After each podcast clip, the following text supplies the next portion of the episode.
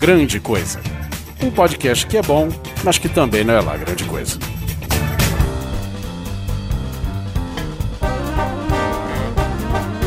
Olá, coisas e coisas! Tudo bem com vocês?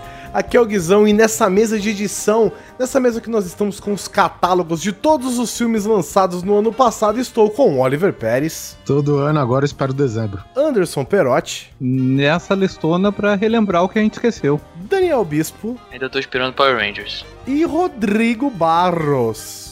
Meu Deus, olha só, não disse o, o, apelido terrível. É isso aí, estamos cá para falar dos filmes que, como disse o Perotti, que agora nos damos conta, não vimos. Apelido terrível é aquele que você inventou quando era adolescente? Eu não inventei o apelido. Inventaram pra ah, não. ele. aquele Inventaram que ele ganhou. Pra... Quem que te deu esse apelido? Fala pra nós. O Azagal. Você não assinava assim os e-mails? Não, cara, depois que deu apelido. Ele falava que tava no quarto, não sei o que, aí o Azagal zoava ah, ele, falava que era no quarto sinistro. Isso. Meu Deus. Tá bom, então. Daí, daí ele mandou um outro e-mail dizendo: Ah, eu sou o Rodrigo, aquele do quarto. Aquele lá. Então. Isso, exatamente. Na hora que você medir a temperatura dentro do quarto do Rodrigo, você vai ver que é sinistro mesmo a parada. Você já veio no meu quarto? Foi, olha. Ah, que delícia, gente. Ele foi, mas era quando você tava dormindo, Rodrigo. É isso mesmo, senhoras e senhores. Nós vamos fazer mais uma vez aquela nossa retrospectiva anual dos filmes que interessaram em 2016. Que interessaram pra gente, né? Pra gente, obviamente, né? Muitos filmes foram lançados ano passado, mas a gente fez aqui uma lista das coisas que nos interessaram e a gente quer conversar sobre elas mês a mês. Então sobe a música e a gente volta pro tema. E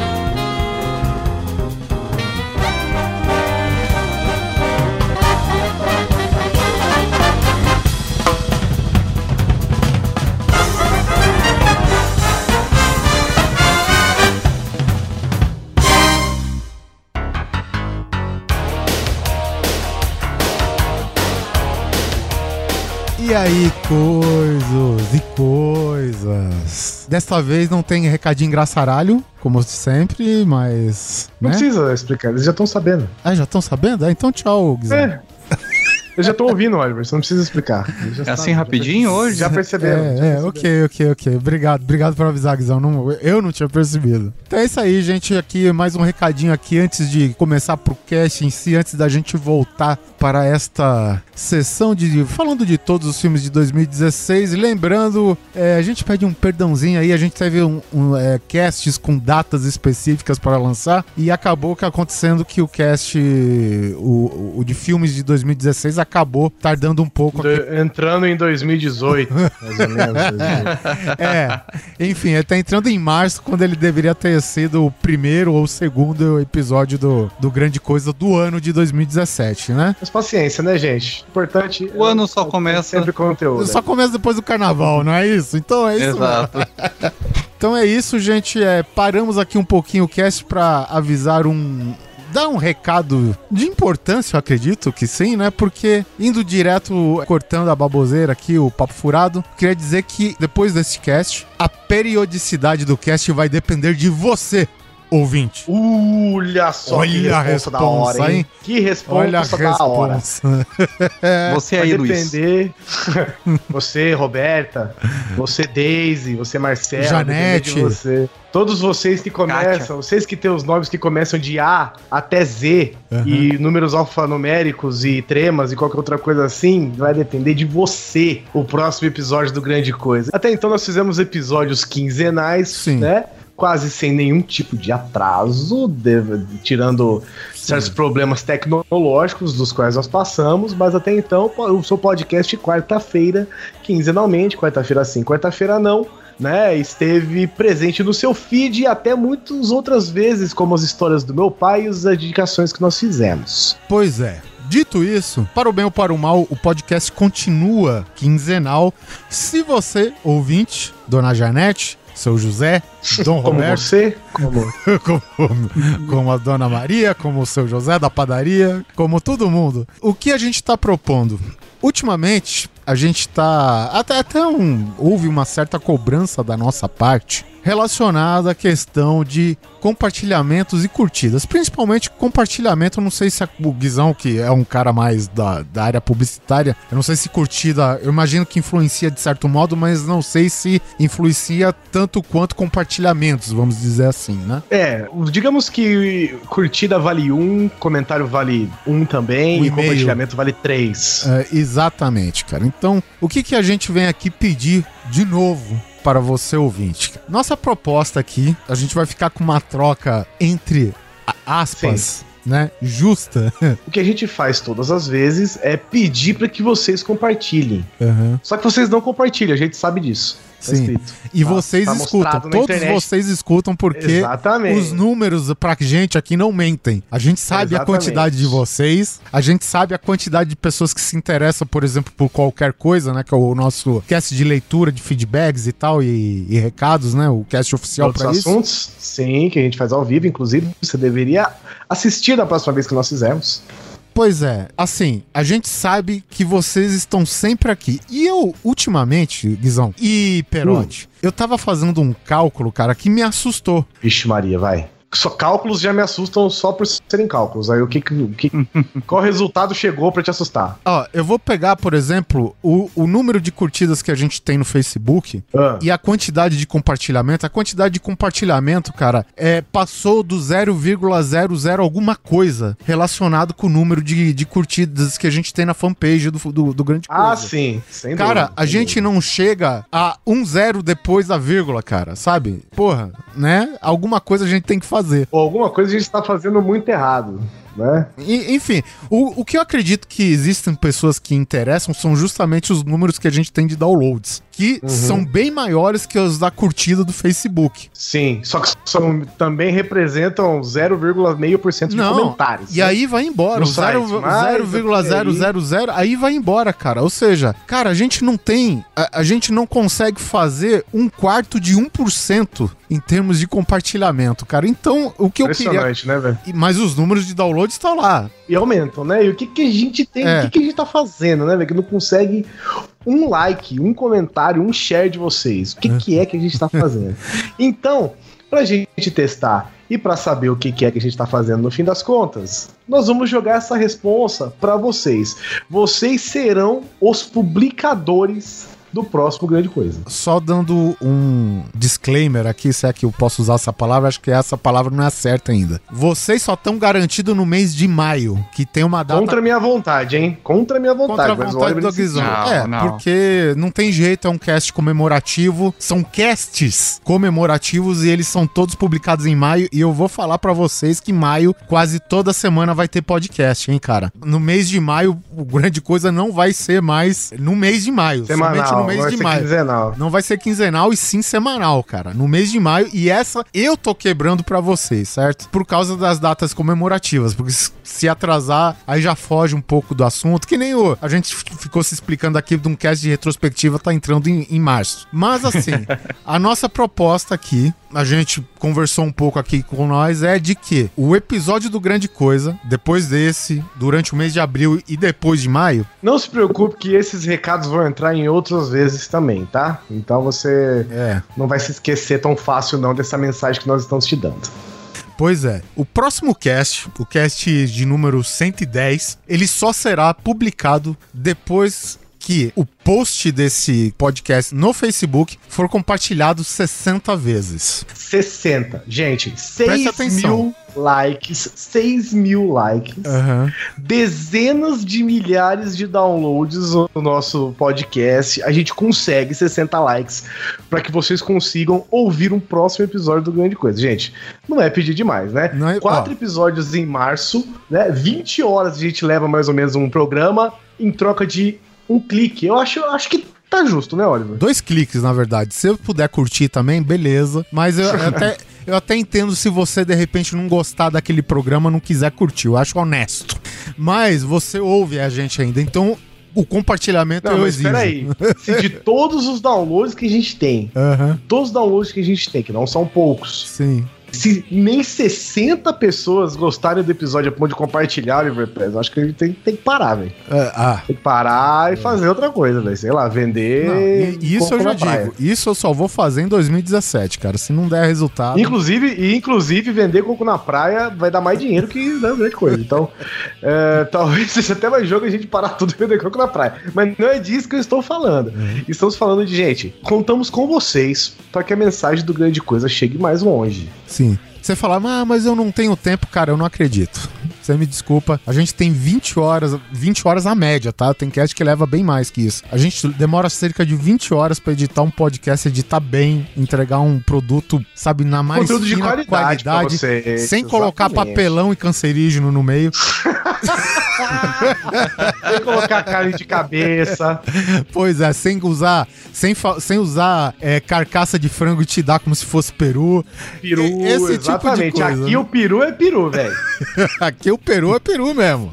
No grande coisa, peru é peru. Não tem salsicha de peru sem peru. A gente tá trocando 20 horas do nosso tempo em um cast por uma curtida e um compartilhamento seu, cara. Então, cara, queremos no mínimo 60 compartilhamentos pra sair o episódio primeiro. 110. No primeiro, No exatamente. primeiro, hein? 60 compartilhamentos é só por enquanto.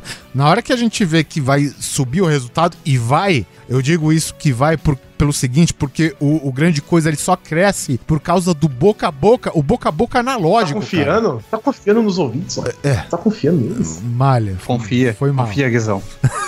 Então tá, então vamos lá, gente. Aceita, que nem diz o Neto.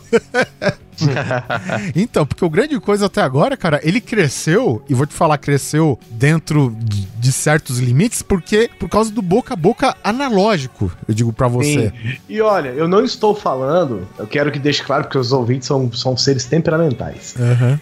Nós não estamos falando de vocês que compartilham todas as vezes que sai. É, obviamente, é. Não, estou, não estamos falando de vocês. Vocês, inclusive, são a razão da gente exigir que outras pessoas façam. Porque vocês já estão com o lugar de vocês no céu digital guardado. Vocês podem fazer o seu upload tranquilo. já.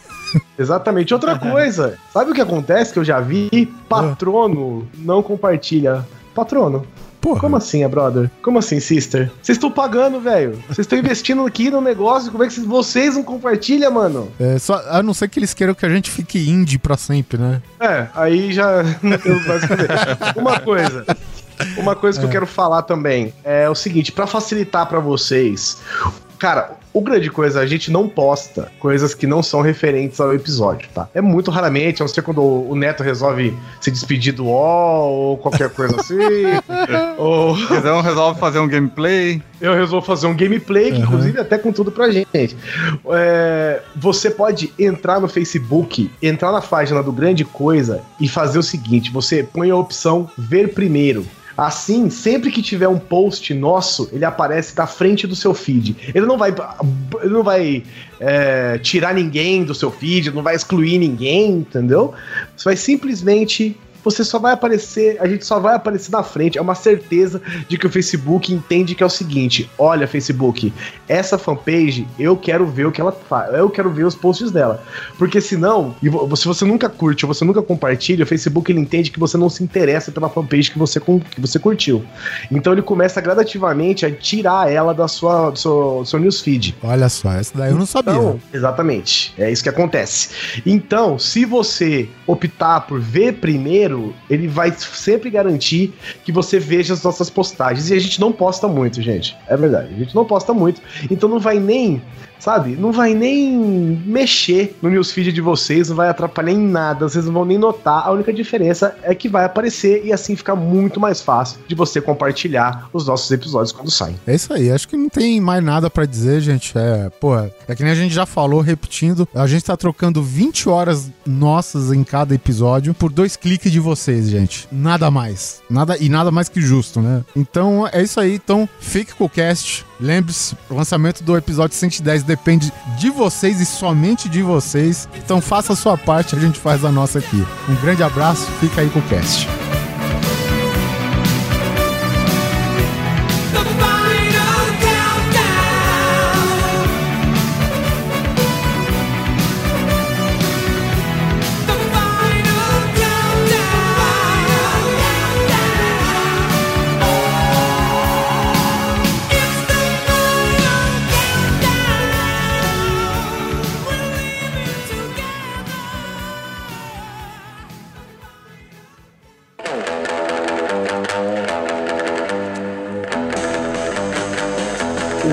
Passado foi aquele ano que em 2015 prometia, né, cara? A gente tava, puta que pariu, meu irmão, olha os filmes que vão lançar esse ano, caralho, não sei o que, e de repente nem todos foram do jeito que a gente esperava. Nem o ano em si foi do jeito que Na a gente verdade, esperava, o né? ano ninguém esperava, né? Sei lá, o Leonardo DiCaprio que estragou o ano inteiro. Mas enfim, logo em janeiro nós temos um dos meus filmes favoritos do ano passado, que foi Os Oito Odiados.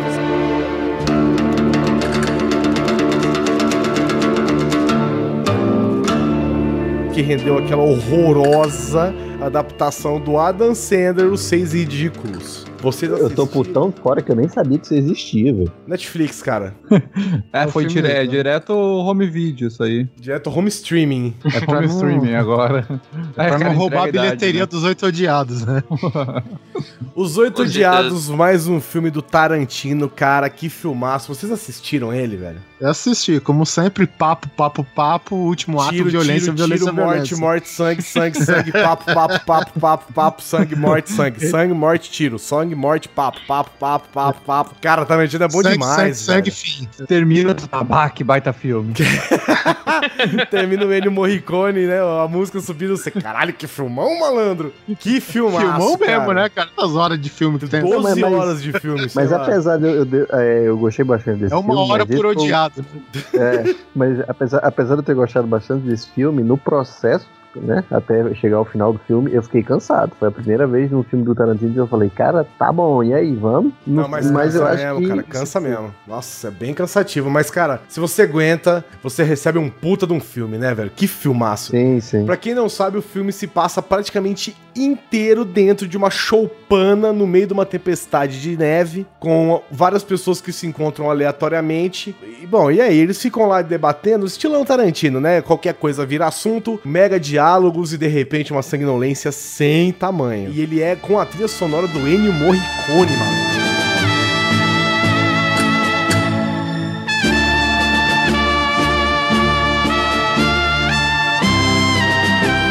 Pensa bem. Que foda. Você não acha que isso daí é só pra falar, tipo, ah, se o filme for uma merda, pelo menos a trilha sonora salva, sabe? Não, cara, não, eu já não acho os filmes do Tarantino uma merda no geral. Não, nu- nunca são uma merda, obviamente, né? Tem uns que eu gosto mais e os que eu gosto menos, né? Ele tava vindo até numa sequência que eu gostava menos, pra falar a verdade. Uhum. Sério isso? Sério, o último foi dos nazistas lá, com o Brad Pitt lá, não foi? Não, o- Não- tinha não sido o Django Django. Livre? É. Ah, o Django Livre. É, mas eu gostei no mesmo nível também, não, não achei tão, tão legal, não. Baixados Inglórios acabou sendo um filme um pouco diferente da linha que ele tava fazendo antes, né? E, e depois ele meio que. Ele, ele Você sempre queria o quê? meio Mais que. Planeta Terror, é isso? Não, É, cara, Eu não. queria. Quero deixar registrado aqui que eu queria mais Planeta Terror.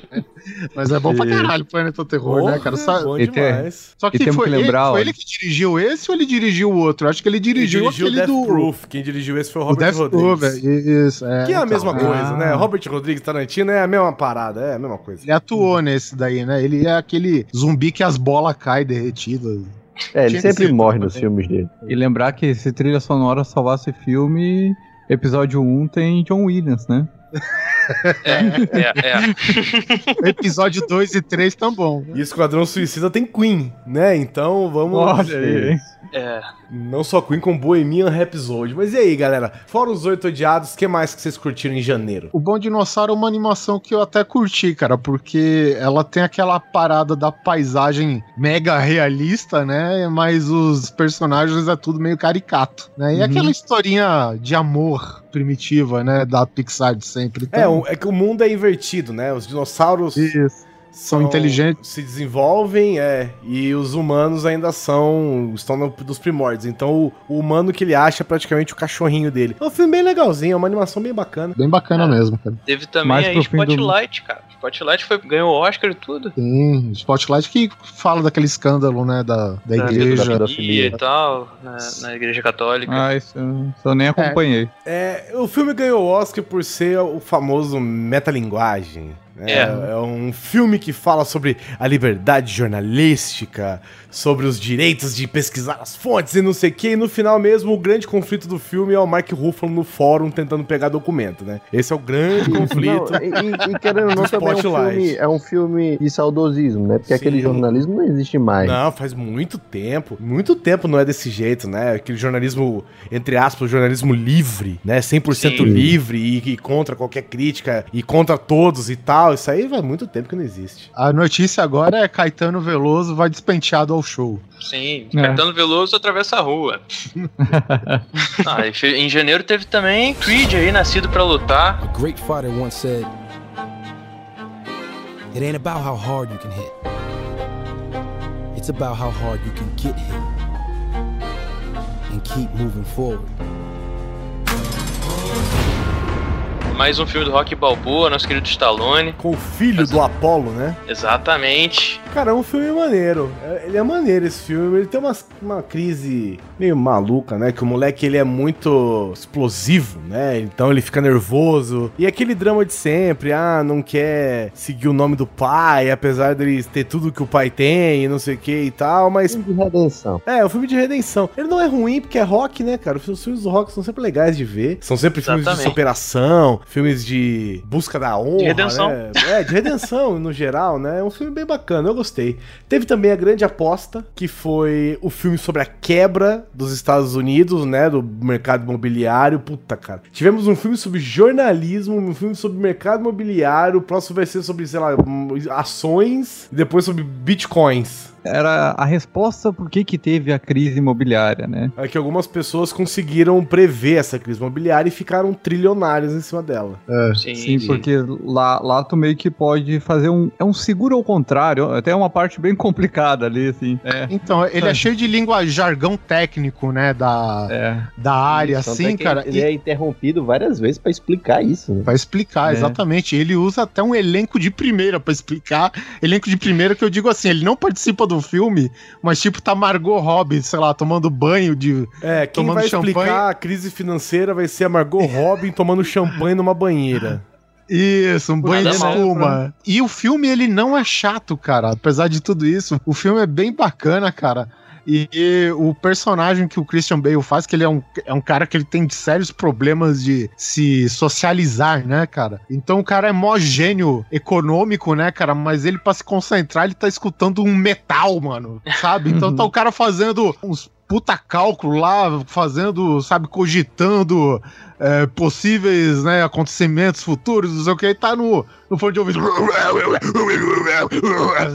Sabe?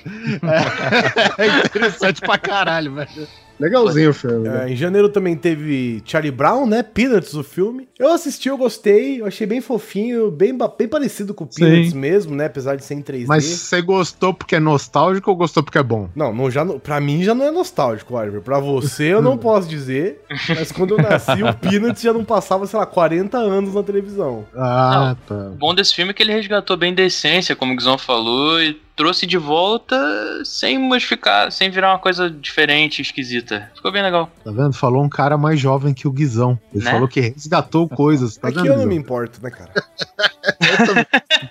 Foda-se. Peraí, eu tenho que citar que teve Vai Que Dá Certo 2, que é exatamente igual ao primeiro e ninguém se importa. É, como todo filme de comédia romântica brasileiro, né? Ou comédia, simplesmente. Sim. Teve também Joy, o nome do sucesso, que é a história verídica daquela moça que inventou o mop, né? Aquela esfregão que se seca sozinho, que se esfrega, que se, que se espreme, né? Sozinho, sei lá o quê. Engraçado, gravamos um cast sobre isso, né, Guizão? É verdade, é verdade. E que ela ficou milionária e ela rodou porque se fudeu lá, aconteceu um monte de problemas com ela. E ela depois se torna uma dessas. Ela se torna uma dessas pessoas que compra patentes de produtos interessantes. A história é bem bacana e é com a, a Jennifer Lawrence, né? Então é um filme bem legal. É bem legal, assim E o mesmo. Robert De Niro também, cara. Pô, Tem muita Robert gente De Niro, bacana nesse filme. O elenco desse filme é bem legal. Final de janeiro teve remake do Caçadores de Emoção, do filme de 91. Eita. eu não assisti. Caralho, velho. É um filme, sei lá, velho. É aquilo que a gente fala, né? Tem um cara que fala, ó, eu tenho uma verbinha aqui, vamos girar um capital aqui tal. É o filme que vai, sei lá, passar um pouco do, da fase empatar as contas, tá ligado? Ele vai gastar, sei lá, 100 milhões, mas vai tirar 102. Então ele lucrou 2 milhões e era calculado isso. Que é um tipo de filme que não é nem pra existir, pra falar a verdade, né? Então, Pe- Peraí, Esse peraí, aí. peraí. Caçadores de emoção é aquele que eles roubam um branco de Isso, as fatia. caras de presidente. Isso. baita filme, cara. Bah. No original tem lá o Keanu Reeves, né? Pulando do, do- no Keanu Reeves, ou... pulando do avião. Merda, merda, merda, pulando atrás do cara. Teve o Patrick Swayze também. merda, merda, merda é a dublagem brasileira que é fantástica, né, cara?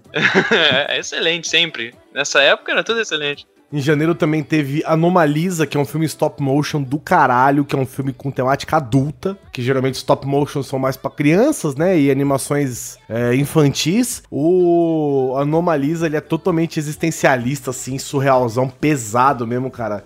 É bem legal e ele é todo em stop motion também, muito bem feito, é muito foda.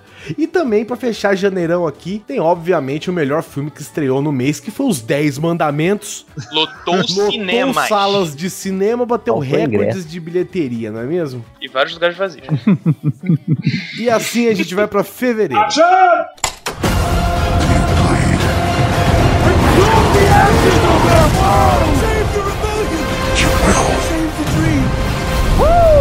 Superhero Landing! May the force be with us.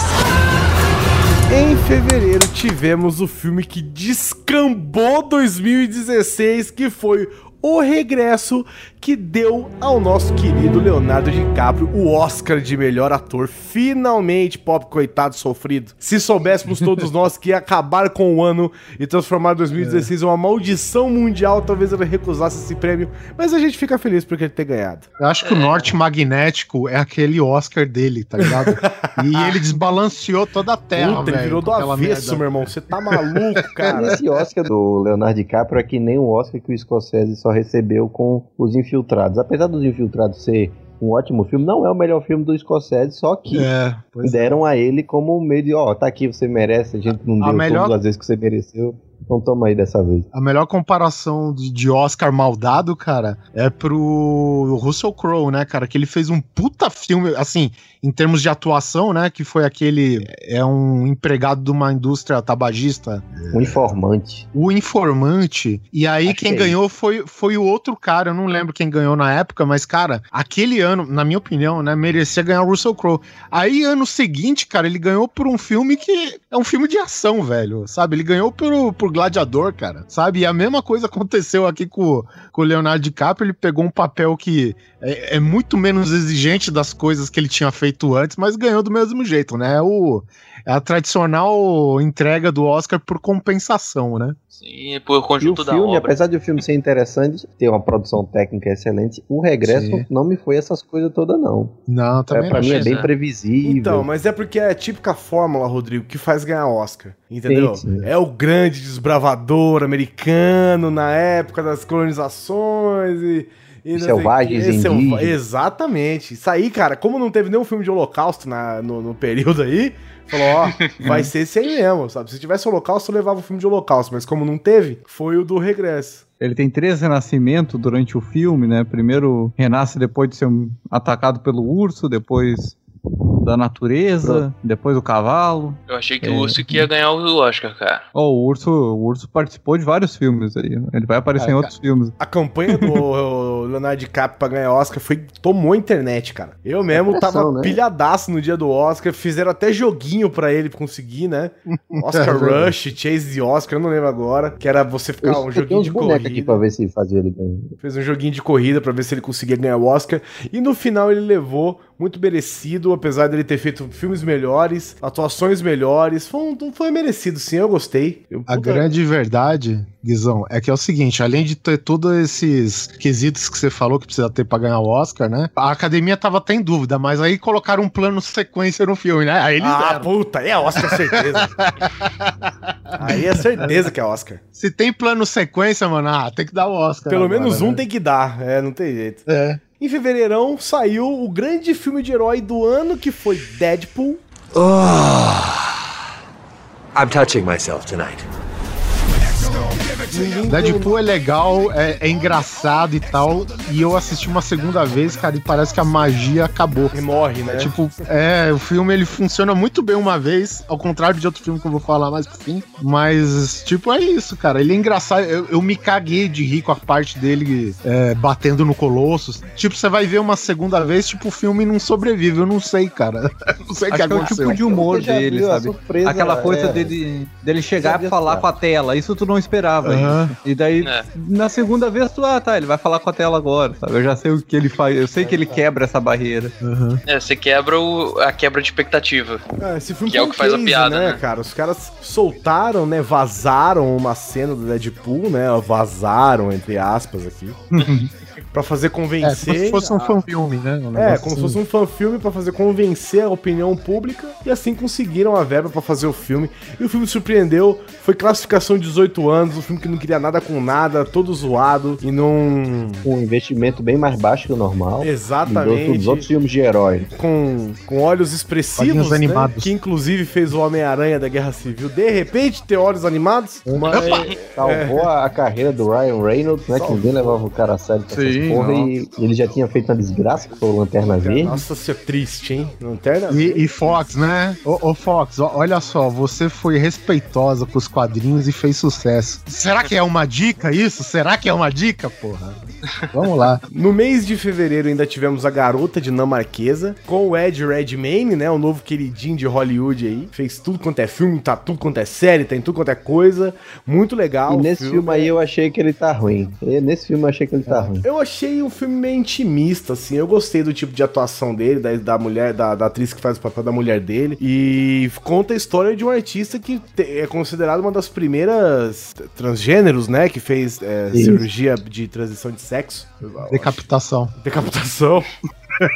Será que tem uma guilhotininha na época, né? Ver um carrasquinho. É um filme bem legal também. Ele é um filme, ele é um filme bonito, né, cara? Porque é tudo recheado de obras de arte e arte em Sim, geral, né? O filme é muito bonito de se ver. Cara, o Ed Redmayne, ele devia tá pensando, porra, cara, vou varrer os Oscars agora. Primeiro eu vou fazer um deficiente. Segundo eu vou fazer um transgênero, né? Porque é, é a receita pra ganhar um Oscar, né, cara? Isso. Agora o, o próximo é o Holocausto. É, o próximo é o Holocausto. É o holocausto, é. Não, e Aí ele e o, ator do, do Doutor Estranho, como é o nome do cara? O Benedito. O Benedito é? Cumberbatch. É, os dois fazem a dupla de atores horrorosos de feios galãs, né? É um É, tipo só- novo. galãs feios. É um cara feio de doer, mas que ele é bonito. Então, Não é à esse toa é que o, o Cumberbatch, ele é um dragão no Hobbit, né, velho?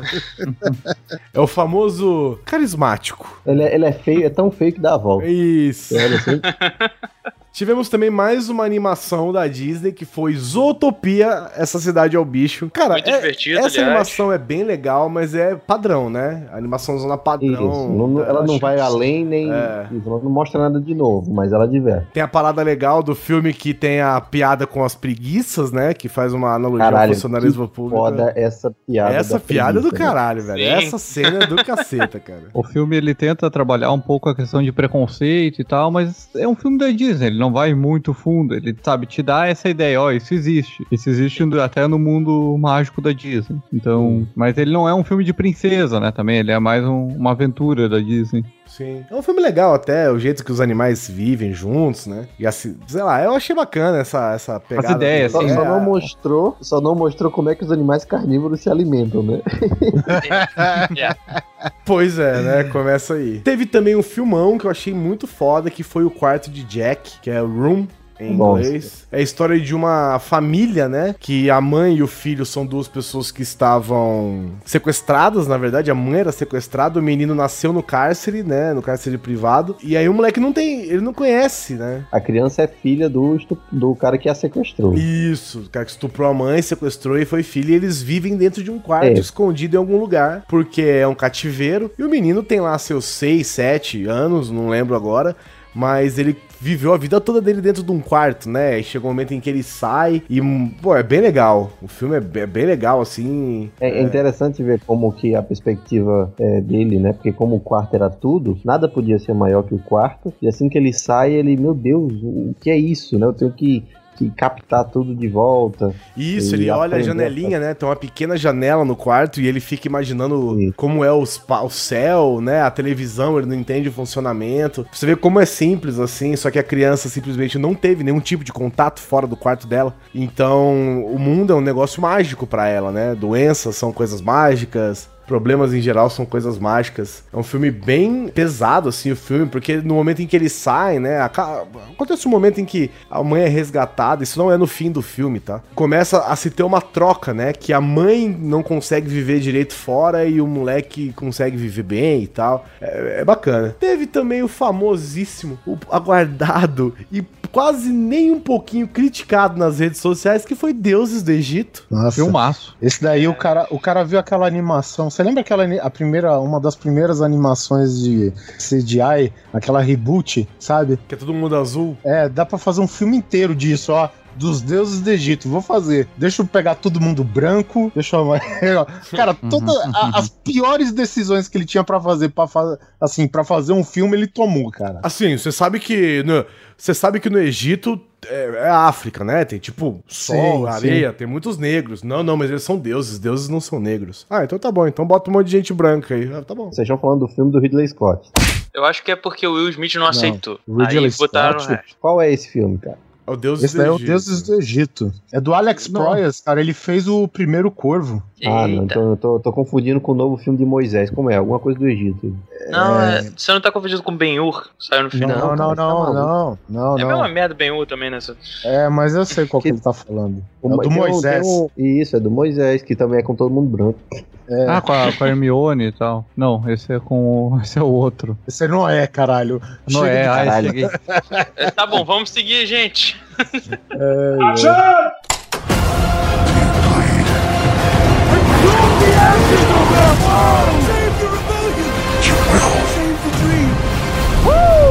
Superhero landing! Ah, ah, ah, May the force be with us.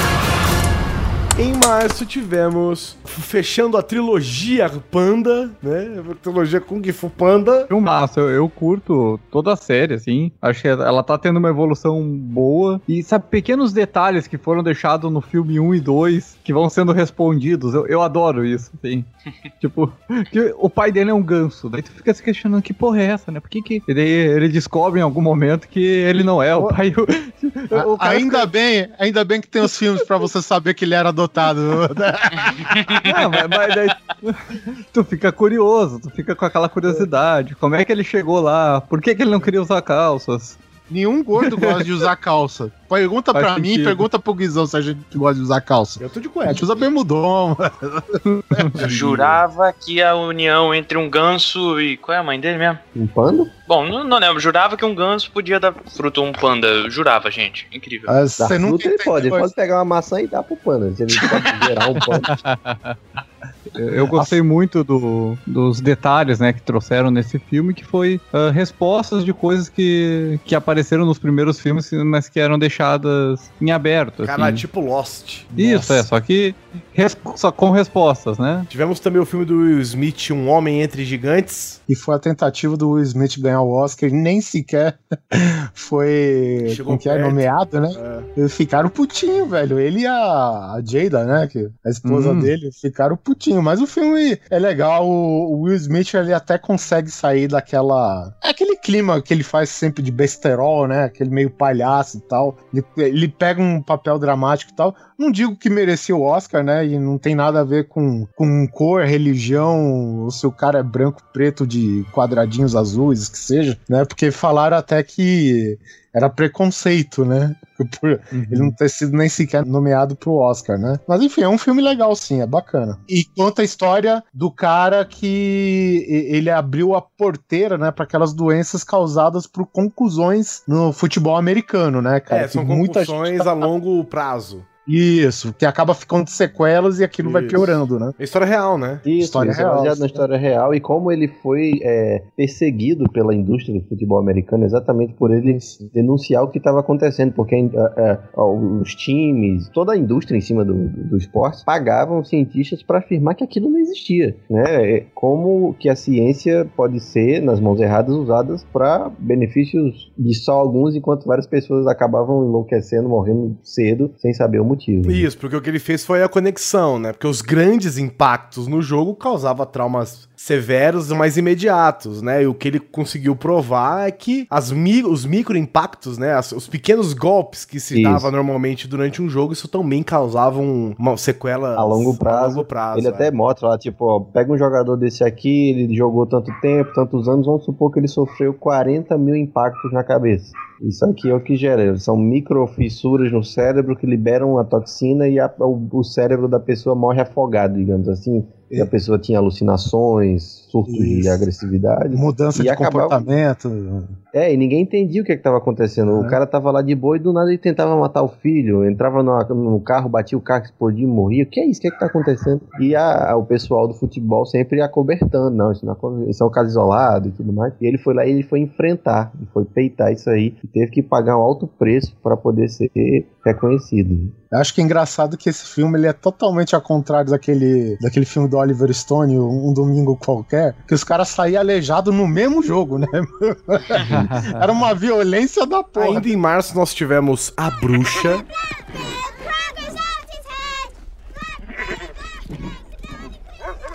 Like Philip. I conjure thee to speak to me. que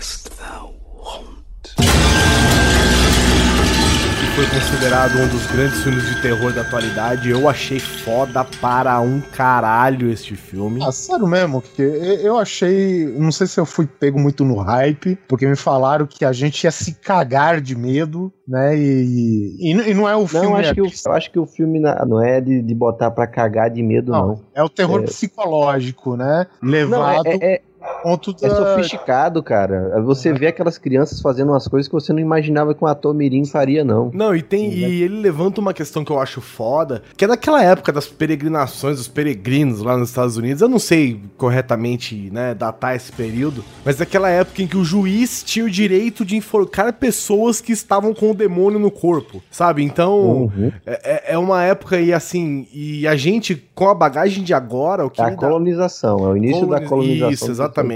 O que me deixa, o que me deixou bolado no filme, me deu medo, não foi a bruxa ou, sei lá, o satanás que ficou que, que permeia, né, toda a trama do filme, mas Uhum. é você ver que algumas coisas ali, né, poderiam ser, sei lá, cara, distúrbios mentais, né, problemas que podem, hoje em dia, são diagnosticados tão tranquilamente e as pessoas eram condenadas à morte por estar com o diabo no corpo, sabe, cara? Isso, que o cara a- tinha epilepsia e pronto. Exatamente, tá a pessoa podia ter epilepsia, o que que ele tava? Possuído e pode tacar fogo nele no meio da praça.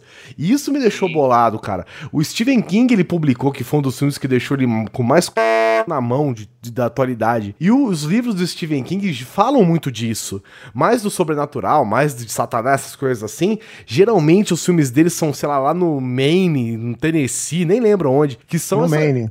No Maine, né? Ele mora no Maine, né? Então Isso. ele escreve A histórias. maioria sobre lá. dos filmes, dos livros dele, né, contam histórias lá e essa parada é muito pesada lá, sabe? É um cristianismo muito fervoroso, assim.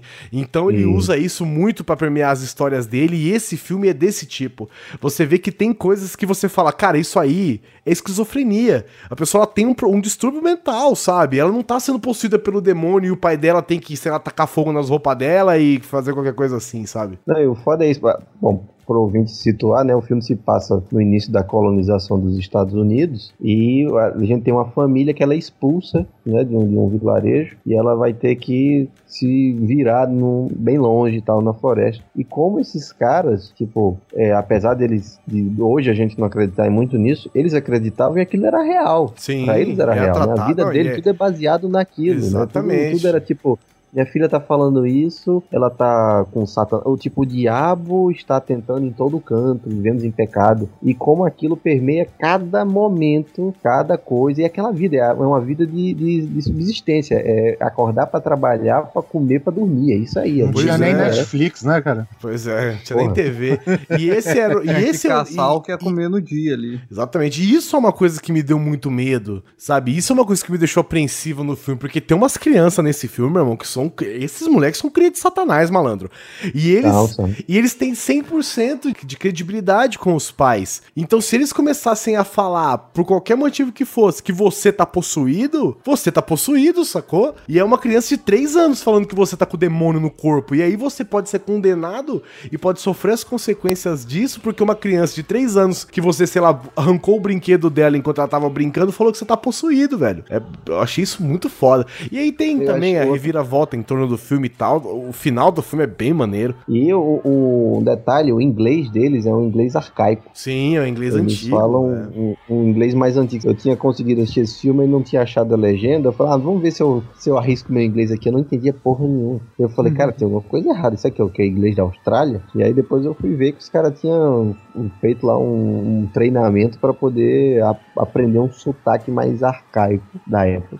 Pô, irado, belo detalhe, belo detalhe. Recomendo. Não, é- não é um filme que vai fazer você tomar susto, quer dizer, de- dependendo da pessoa, é claro, né? Porque minha mulher se cagou inteira. Sim, mas é aquele Mas- filme que eu falei, deixa você com uma pulga atrás do É. outro, deixa você apreensivo. Isso, é um filme pesado. É um pesado, filme- cara. Nossa, pesadíssimo. puxa você e você fica. E olha, tem um bode nesse filme que vai se fuder. Qual que é o nome do bode mesmo? Muito... É Black Phillip. Black Phillip. É. Cara, é um bode preto, velho, gigantesco. É muito louco, cara. É o cão, velho. Esse, é o, esse bode é, o cão. E esse é o cão, é. Exatamente, é. Ah, Puta, essa, essa parte do filme, cara. Puta que me pariu, velho. Esse é um filme curto, tem uma hora e meia, então não está tudo. É, pra quem, pra quem curte esse tipo de filme, vale a pena ver. Se ainda não viu, fica a recomendação, que é boa, apesar de não ser grande coisa. E em março ainda nós tivemos, ah, enfim, o embate que supostamente seria do século. Sim. Batman V. Superman. Next time they shine your light in the sky, don't go to it. The bat is dead. Bury it. Consider this mercy. Tell me.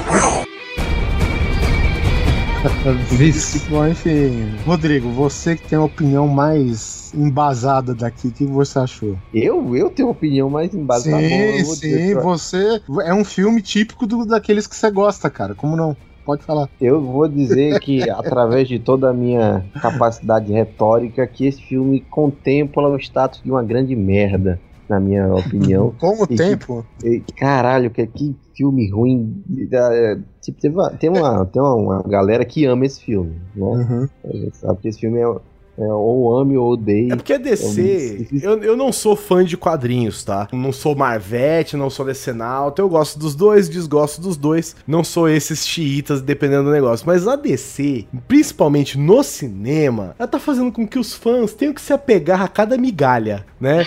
Então tá foda, bicho. Sabe? Tá foda. O, o filme do Batman vs Superman, as cenas mais legais são com a Mulher Maravilha, sabe? Que não tá nem. Não é, não é o- não é o. O filme é sobre o Batman e o Superman.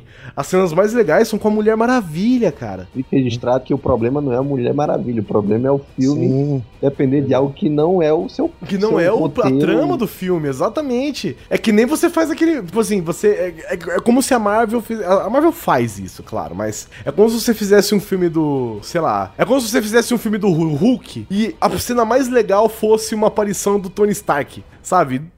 Cara, não, não rola, sabe? Não rola. Tanto que o que fez a galera se empolgar com o filme do Batman vs Superman foi aparecer a Mulher Maravilha e a possibilidade de ter um filme dela, que é que vai sair esse ano. Então, e a, e a, e a cena da Mulher Maravilha foi muito foda. Então fez com que as pessoas ficassem no hype do filme da Mulher Maravilha, assim, ó, fu, fosse pra lua, cara. Só que o filme mesmo.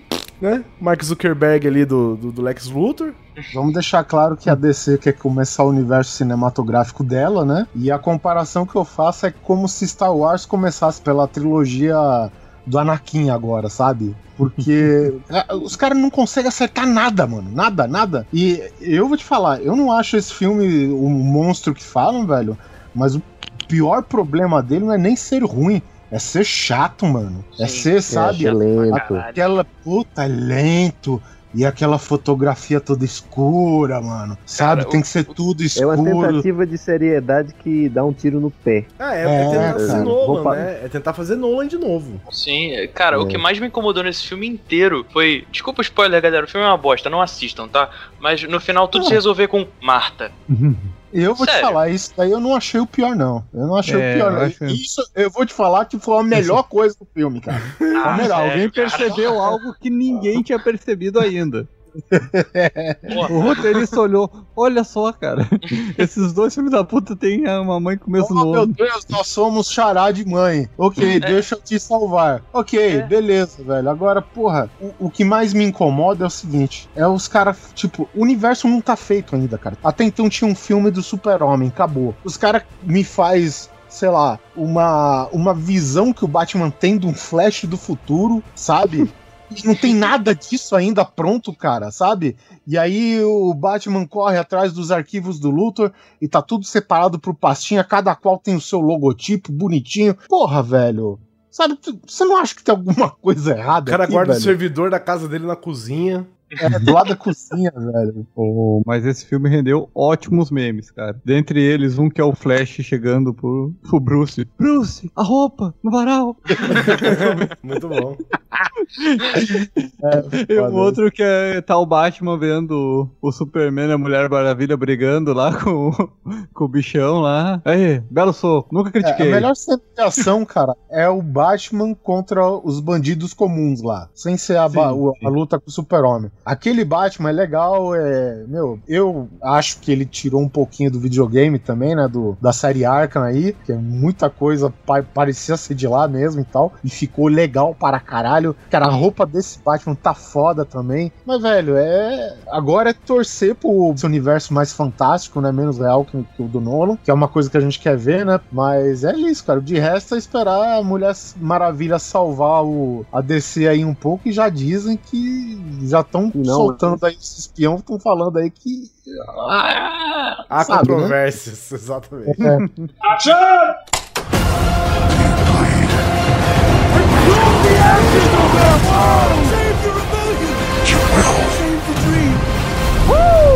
Superhero landing! May the force be with us.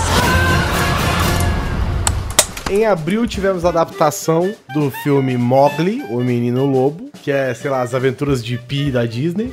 Por aí. Não, pera aí. As aventuras de Pia é tipo o menino Mogli da Disney, né? Vamos lá. É o contrário, porra. Mogli é, sei lá, centenário É, mas- quase. Acho. Mas este Não, Mogli, mas esse né? tipo de filme é 100% Pi, né, cara? Ah, E sim, é- né? É, Ele não era animação, né? O filme, ele é até visualmente bonito e tal, cara, mas é um filme mais pra criança mesmo, cara. Sim, Entendeu? sim. Eu, eu, como pai, posso falar isso. Teve também O Caçador e a Rainha do Gelo. Né? Eu achei bem ruim, mas é bem legal, assim. É um Contos de Fadas, né, cara? Eu achei bacana e sempre tem Charlize Theron, é sempre alegria de se viver. E, e ela faz o papel que ela já fez no outro filme, né? Naquele filme da Branca de Neve. Eu prefiro o outro, esse daqui eu não gostei. É, é legal também, não tem nada demais, assim, mas é, é bacana, é bonito de ver, os efeitos são legais. São E- spin-offs da Branca de Neve, né? Isso, com aquela temática mais sombria. Meio dark, assim. Darks. Sou darks. É, é pro Zack Snyder aprender É. que ser Dark não precisa escurecer a tela inteira, caralho, tá ligado? Ele tem que assistir essa porra desse filme, tá vendo? É útil pra alguma coisa. Zack Snyder, senta lá, Cláudia, porra. Também tivemos em abril o grande filme do mês, o filme mais esperado de todos aí, que foi Captain America Guerra Civil. All right, I've run out of patience. On to roost! Hey everyone. Deixa falar, cara, é o melhor filme da Marvel, eu acho, talvez. Eu acho que, sei lá, pra mim tá empatado entre o Capitão América 2 e esse. Isso que eu mais gosto. Os filmes do Capitão América conseguem esse título, né? É. Eles, eles dão esse salto e tinha muito mais expectativa além do Capitão, de, de todo mundo, digamos que era garantido que era o Homem-Aranha. Sim, sim. É, mas que roubou o- a cena no fim das contas, né? Ah, roubou a cena. Não, quem roubou a cena foi o Homem-Formiga jogando o caminhão-pipa. Caralho, Não, pelo porra, cara. é, não era um caminhão Em- pipa, era um em caminhão português, que- velho. Em português, velho. Eu fui assistir um filme em português. Ih, cacete. Pensei que era o caminhão pipa. Meu irmão. Cara, a dublagem tá muito boa, velho. Muito boa também, cara, a dublagem. Porque agora, eu, eu, por exemplo, eu só consigo assistir dublado no cinema. Eu nunca mais consegui assistir uma cópia legendada, velho. Ah, uma parada que eu achei maneiro nesse filme também é que ele é um Capitão América, ainda é aquele lado um pouco mais investigativo, não é tanta porrada quanto seriam Vingadores, entendeu? Eu acho legal. Eu não sei como vai ser daqui pra frente, se vai ter um Homem de Ferro, Guerra Civil, sabe? Mas eu achei legal eles tomarem, entre aspas, aqui, tomarem partido pelo Capitão América. É, cara, eu, eu acho assim, o- os dois lados têm coisas certas, né? Mas os dois têm coisa errada também, né? Então é. No final das contas, você tem que escolher, filho. Não, é que tá. Você não precisava escolher porque o resultado ia ser o mesmo, por mais que pessoas tomassem lados diferentes, cara. Entendeu? Eu acho que ia arrumar pra, pra aquilo que aconteceu no filme e tal. Agora, o filme, assim, tem Homem-Aranha, beleza, legal e tal, mas Homem-Aranha é um puta de um fanservice, né, cara? Eu acho que é o maior fanservice de todos os filmes que lançou esse ano. Calma que a gente não chegou em Star Wars ainda, não. Mas esse filme foi tão fanservice que a Sony pediu pra fazer parte, né? Foi fanservice até pra produtora. Não, é tipo assim, Sim. é engraçado porque é como se o Tony Stark ele saísse do estúdio da Marvel e ele entrasse em um outro filme totalmente diferente, velho.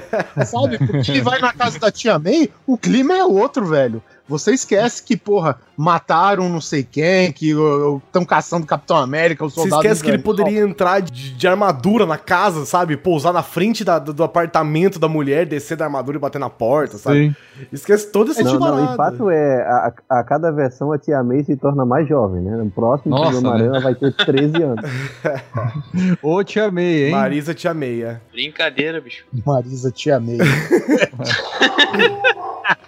Mas é assim, cara, o Homem-Aranha, eu não sei vocês, mas eu, como eu disse, não sou tão fã dos quadrinhos no geral. Eu sinto que o Homem-Aranha, talvez assim como o X-Men, e é por isso que eles não fazem, não são presentes, né? Não são mais propriedade da Marvel no cinema. Eu sinto que o Homem-Aranha, ele é assim, acima de qualquer herói da Marvel. Sabe? É, ele é o carro-chefe da editora, né, Ele meu? tá num panteão que não pertence a nenhum outro herói. Então não é à toa que você tem um filme que vem se alongando desde os três Homens de Ferro, os dois Capitão América, sabe? Aí teve os dois Avengers, e aí, Dois cara. Os dois Thor, e aí depois disso, a hora que vem chegar a Guerra Civil, a galera tá esperando aqueles 10 minutos que vai ter o Homem-Aranha ainda. Eu sinto assim, sabe? Eu vejo que o Homem-Aranha é, tipo, muito acima, muito acima, muito mais forte que qualquer outro. Forte, eu digo no sentido de marca, né? Sim, muito sim. maior que, Apelo. Que qualquer outro herói da Marvel, cara. Não é à toa que todo mundo tava esperando o Homem-Aranha, cara. E, não de- e a gente, entre aspas, não deveria estar esperando o Homem-Aranha, né? Porque todos os Não. grandes heróis da Marvel estão ali, velho. Tá todo mundo ali. A gente veio acompanhando eles durante anos. Eu tiro pelo meu moleque, que meu moleque é tipo, aos poucos eu consegui dar quase todos os bonecos dos Vingadores pra ele e o Homem-Aranha é de quem ele não desgruda. Sabe? tipo, ah, o Hulk, ó, o Thor, o cara lá quatro, foda-se, eu quero o Homem-Aranha. A minha mochila eu quero que seja do Homem-Aranha. Minha, sei lá, minha roupa eu quero do Homem-Aranha. Ah, tem a do Batman, foda-se, eu quero o Homem-Aranha. Então é, tudo é Homem-Aranha. É impressionante, né, cara? É, é legal, é bem acertado isso daí, cara, mas é tipo, pra você ver que os maiores títulos da Marvel não estão na Marvel Studios, né, Sim, cara? Sim. Pode ver que a Fox nunca vai abrir mão do X-Men Não. e a Sony nunca vai liberar o Homem-Aranha totalmente pra Marvel. Claro, né? e pode. e Todos eles podem fazer essa parada, né? Essa joint venture de colocar o personagem deles na Marvel de volta, mas nunca vai sair dos direitos, cara. Porque são heróis que são títulos que são muito poderosos. Não, e, e a Fox que tá fazendo um esforço imenso pra destruir os X-Men, cara.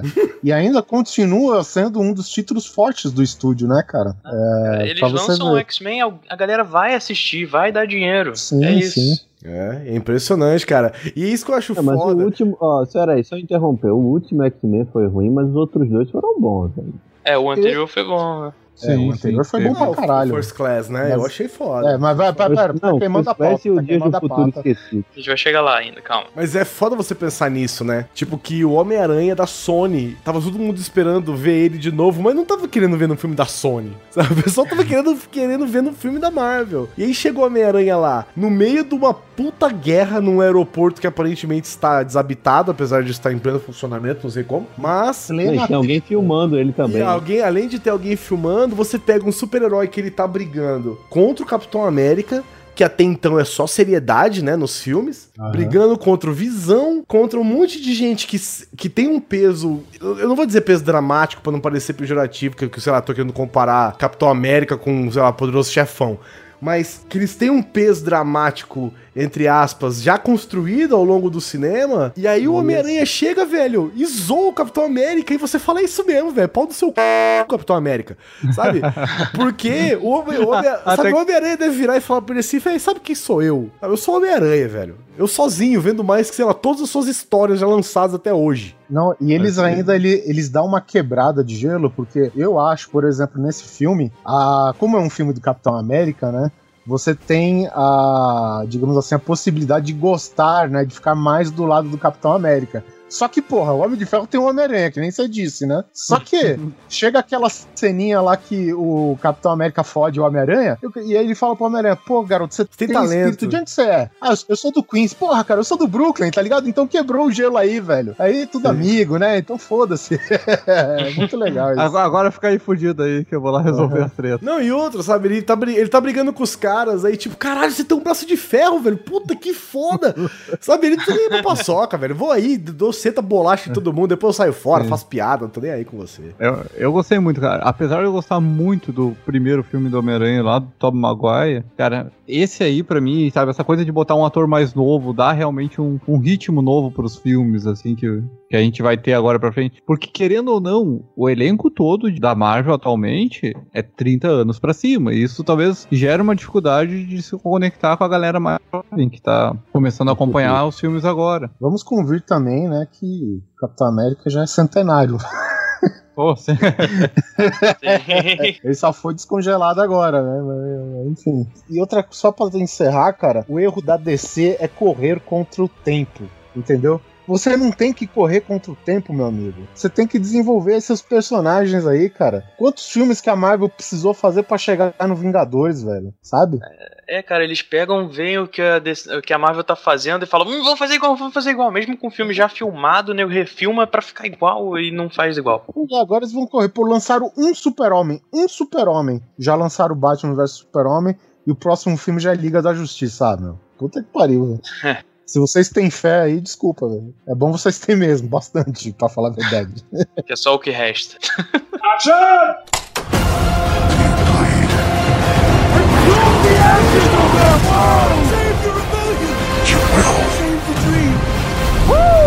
Superhero landing! May the force be with us. Em maio tivemos Angry Birds. Eu vou te falar, até gostei, viu? Você assistiu ou não vi? Porque o que você esperar de um filme que você dá estilingada com pássaros? Porcos né? verdes. É. É, contra porcos verdes. O filme foi até legal, cara. Tem nada demais no filme, assim, mas ele é engraçadinho, é bem feitinho, entendeu? Você, é, você considera os absurdos, né? que, que tem uma ilha habitada por aves que não voam, né? Ok, beleza. E volta no jogo, né, cara? O jogo é tipo um pássaro sendo jogado por um xilingue contra Isso, porcos. Castelo. Oh, que, que spoiler! Esse é o final do filme. Oh! ah, desculpa, gente. Tivemos também o grande filme do mês, apesar de da galera não ter curtido muito, que foi X-Men Apocalipse. Everything they've built will fall! And from the ashes of their world, we'll build a better one! I've never felt power like this before.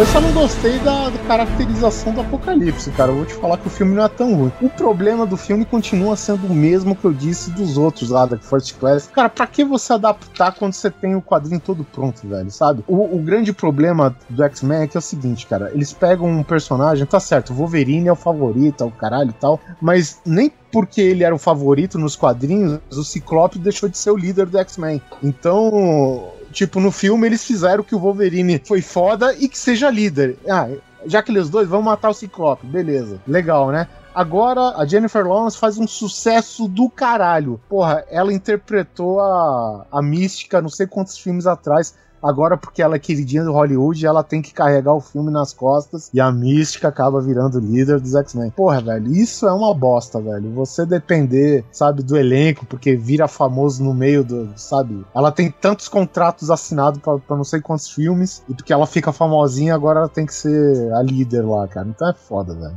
É, ganhou Isso Oscar, tá- pronto, toma um filme pra você. A Fox ela vai priorizar não a história que ela tá tentando contar, ela vai priorizar aquele filme, que aquele filme tem que, tem que render o máximo possível. Enquanto que no- nos filmes do estúdio Marvel, eh, nós vamos ter filmes mais fracos, mas que estão priorizando chegar num resultado melhor. E aqui, pra repetir o sucessinho do anterior, né? Os caras repetem aquela cena do Mercúrio, né? Do. Ah, o Mercúrio, cara. Ah, A gente pegou a melhor cena do Caramba, filme. o Teve uma ereção aí. oh, cara. Aquele Ah, o Mercúrio. Ah, Ele gosta de uma rapidinha. Né? Mercúrio. Aquele Mercúrio mostra pro Flash como tem que ser um, Como que tem que é um exatamente é isso velocista. aí. O É Flash aí, da cara. série, cara, devia, devia E conhecer. é esse interessante você ter falado isso, Perotti, porque é o seguinte. A, pra você ver como que ensina o Flash na série. A primeira cena, a abelha congela. A abelha congela, meus amigos. Uma abelha não poderia picar o Flash como uma abelha para no tempo aqui, né, quando o Mercúrio corre, velho. É isso daí. Isso daí deve ter sido uma piada. Não, vamos lá, aquele Flash. Vamos fazer a abelha parar. Sabe? Tinha que ser zoeira, velho.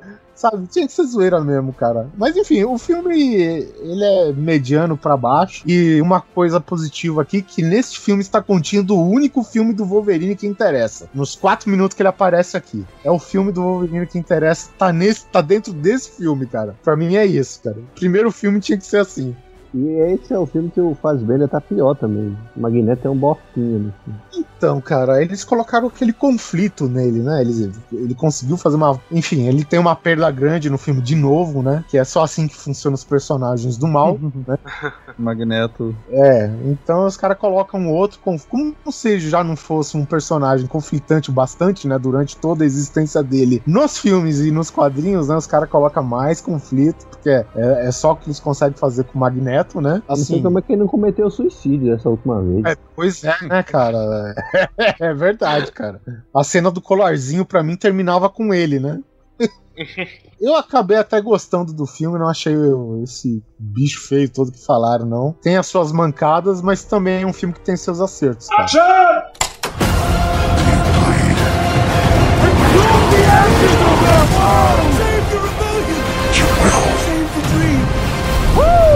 Superhero landing! May the force be with us. Em junho, tivemos Tartarugas Ninja 2, Fora das Sombras, que teve todos os elementos legais do quadrinho e mesmo assim foi uma bosta. Devia ter ficado nas sombras, viu? Ah, foi divertido, vai, na hora, assim, quando você tava assistindo. Então, vou- vou dizer que Não. passou, eu nem vi. Já falei, gente, já falei. O problema das Tartarugas Ninja é porque os caras não estão fantasiados, são robôs. Se eles tivessem fantasiados com cabeças gigantes dançando rap, Ó, tava lindo. Go Ninja, Go Ninja, Go, eles tinham sido, esse filme tinha ganhado o Oscar.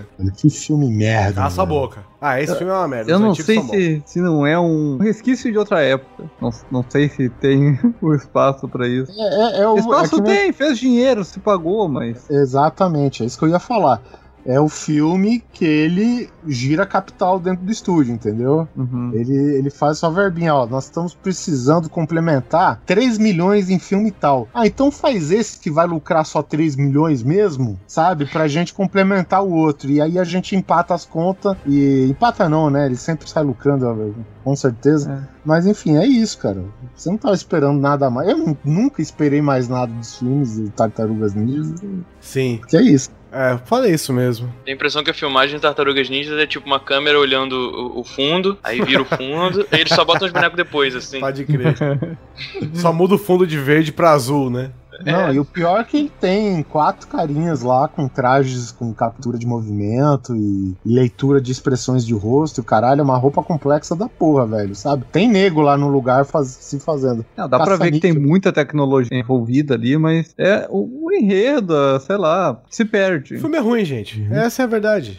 A única coisa que salva eu acho que é a cena do elevador. É, a cena do trailer. Se você assiste o trailer e assistir o filme, tá bom. Tivemos também o Warcraft, o primeiro encontro de dois do mundo. If we do not unite to fight this enemy, our world will perish.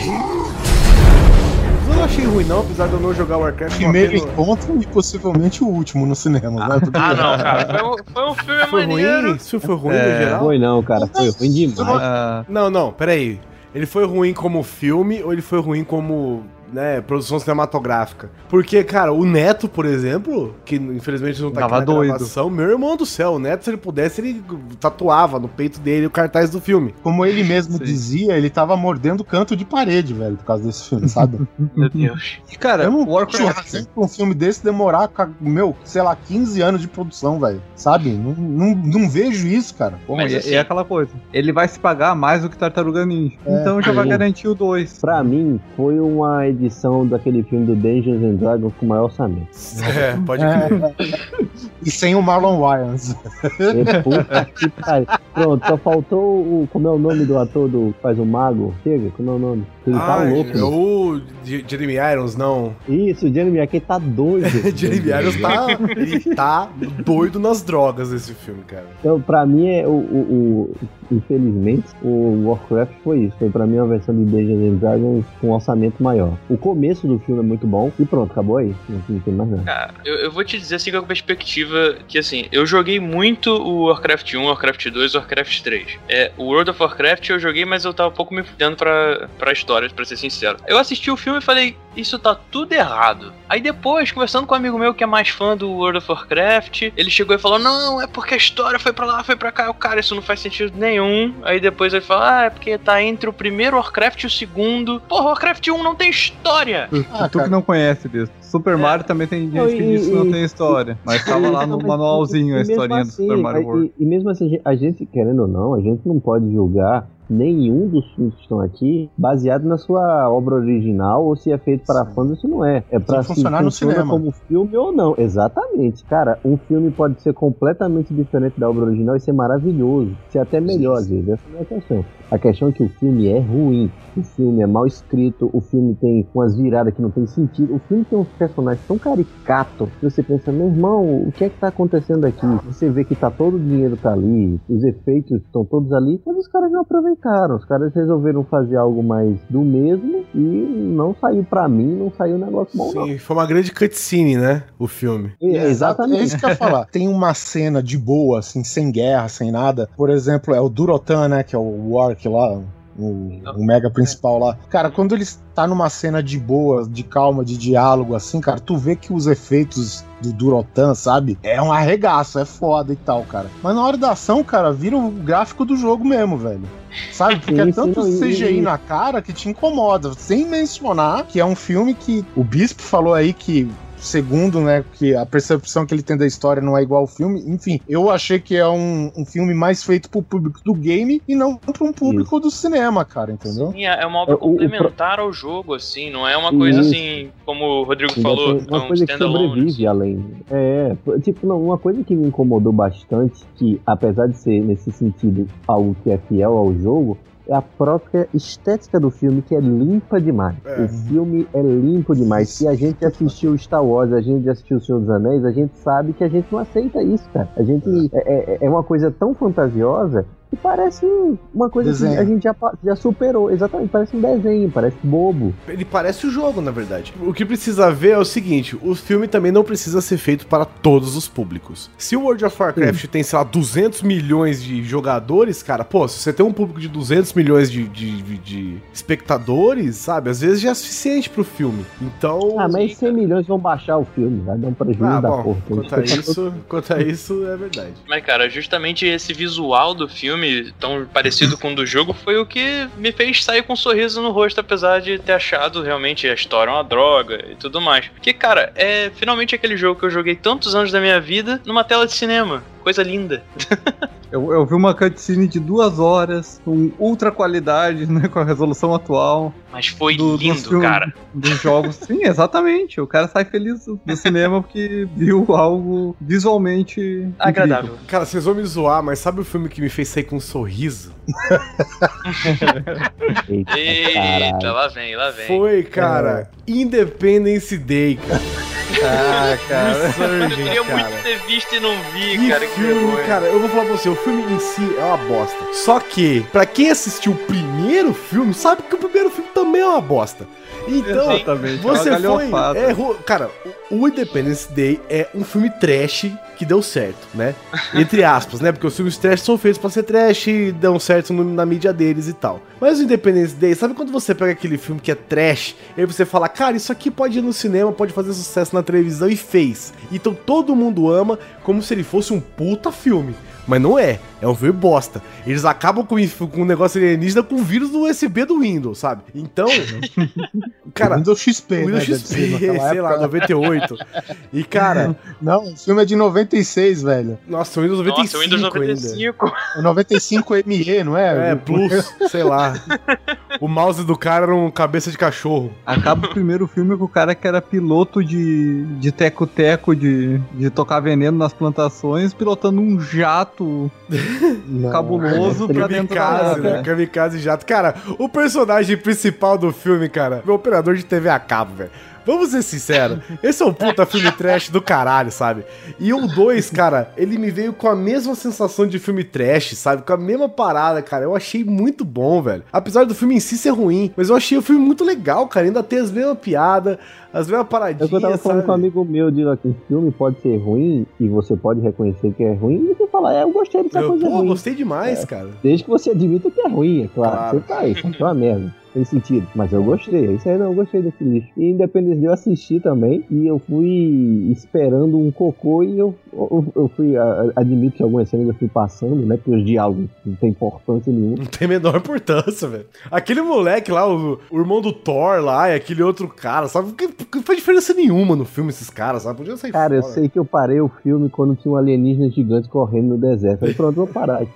Mano, o pai do cara vai juntando criança num ônibus escolar, velho. Puta, é bom demais esse filme, cara. Não, não, sério mesmo. O, o, o Brandon.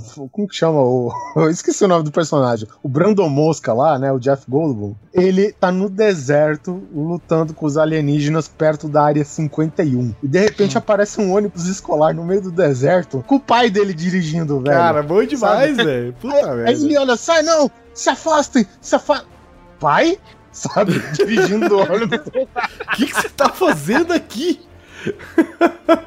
Caralho, velho. Um puta alienígena gigante correndo nas costas. Ah, vai tomar no c, velho. Ai, E, e o problema mesmo é aquele elenco jovem piloto, mano. Que bosta, Os mano. que entram na nave, né? É, cara, que bosta de elenco. Os caras não tem carisma nenhum, mano. Nenhum, sabe? Puta que pariu. Mas é, é legal você pegar essa ideia, né? Que é, é o mesmo período, né? O período, digamos assim, em tempo real do que a gente tem. E aí o, o ser humano pegou toda a tecnologia alienígena, aí, sei lá, já tem até. Tem até supermercado na lua, sabe? E é, pô, isso é bem maneiro, cara. Não, eu começo a assistir o filme e os, os- os humanos, a primeira aparição de uma nave, eles simplesmente metem um tiro na cara da nave. A- Caralho. O que? Essa nave tá parada aqui. O que, que ela tá fazendo? Nada. Só com, só com tiro nessa porra.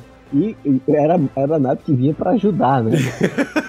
É, puta que pariu. Muito é bom, meu, cara. Muito bom. O ser humano é muito idiota, muito bom, cara. Não, e aquele executivozinho que acaba virando Beres junto com o líder africano lá, velho. Sabe? É, Meu, é tipo aqueles clichê que você tá vendo de longe que vai acontecer, velho. É uma bosta, é uma Presidente bosta. americano que virou, ficou gagado.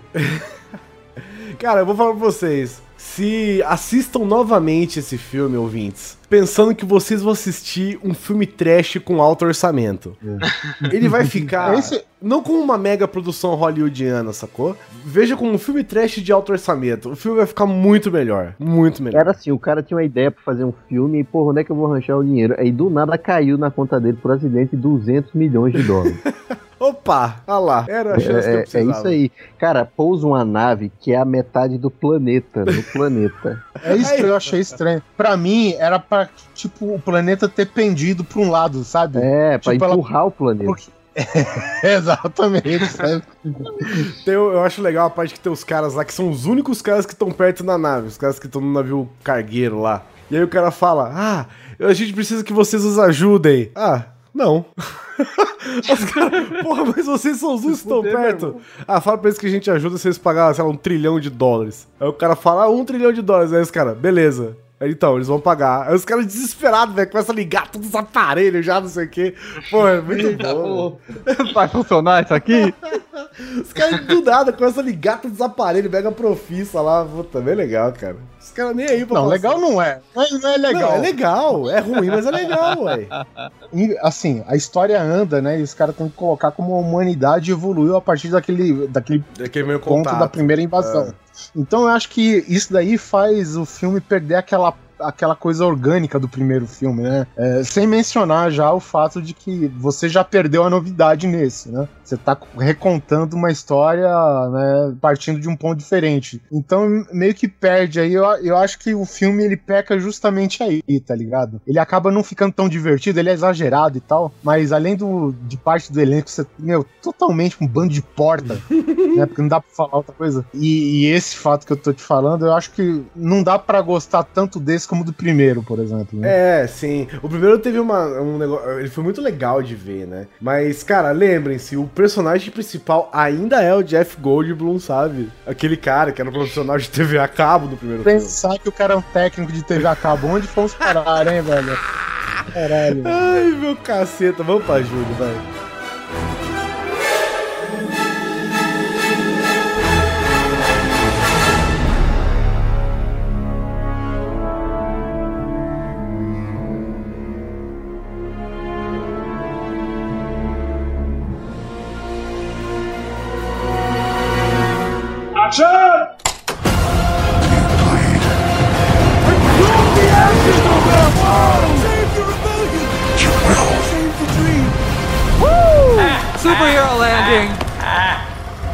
Force be with us. Em julho tivemos um filme que gerou controvérsias na internet, que foi o novo Caça-Fantasma. Oh, hell no, the devil is a liar! Get out of my friend, Ghost! Ow, that's gonna leave a mark! The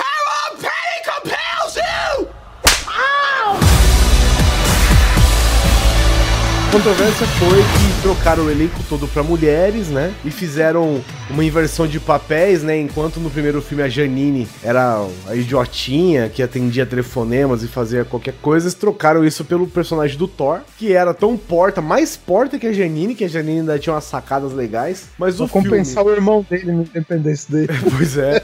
Mas o filme em si é ruim. Eu achei o filme ruim. chato, eu cara. achei a parada dos fantasmas, eu achei legal pra caramba o jeito que os fantasmas são desenvolvidos. O jeitão do cara lá, o cara que tem a ideia de chamar os fantasmas e não sei o que, eu acho bacana. As piadas eu achei legais. O, o, o negócio de ter armas diferentes, não sei o que, eu achei bacana também. Só que, cara, tem uma cena que me incomodou demais, que é aquela cena da dança. Aquela cena da dança, eu assisti, eu assisti esse filme no cinema também. E essa cena da dança, a hora que eu vi, sabe, que, sabe quando você tá assistindo um filme e entra uma cena? Cara, eu sou muito desligado nas paradas. O Oliver me conta umas paradas nos chats que a gente tá conversando que eu não faço a menor ideia, eu não me liguei nem um segundo, cara. Porque eu vejo o filme no contexto geral.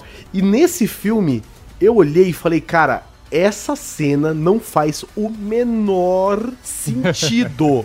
e ela é uma cena importante no filme, num momento muito decisivo do filme. Eu tava assistindo com a Carol. Eu virei pra Carol e falei assim: Carol, vamos ficar depois dos créditos, que eu tenho certeza que essa é uma cena extra que alguém resolveu colocar peixe linguiça nessa porra. E foi exatamente isso, cara. É uma cena aleatória que colocaram no filme pra fazer. sei lá, pra, pra ter um humor ou qualquer coisa assim. Eu não, eu achei o filme bem ruim. Até, até o momento em que eles têm que enfrentar mesmo a parada dos fantasmas, eu achei bem ruim, cara. Tá, sei lá, da, da metade do filme pro final eu achei ruimzão. Mas da metade do filme pro começo eu achei bem legal, cara. Ela se encontrando, descobrindo sobre fantasmas e os fantasmas aparecendo de verdade, o jeito que os fantasmas aparecem. Eu, essa parte eu achei legal. Se ficasse, se tivesse ficado nisso, se não tivesse tido uma trama de temos que salvar o mundo, sabe? Eu acho que o filme seria bem mais legal. E convenhamos, não é culpa do elenco isso aí, cara. Não, o o elenco, elenco é ali muito era bom, um elenco muito forte, O cara. elenco é muito bom. Era um elenco de humor bom, assim, e só que não tinha roteiro, não tinha, sei lá, o que que faltou? Foi edição? É, pra você ver, né, que o, o, o Máscara tem uma cena onde todo mundo dança e é genial, né? Todo mundo dança mambo, né? Fazendo trenzinho.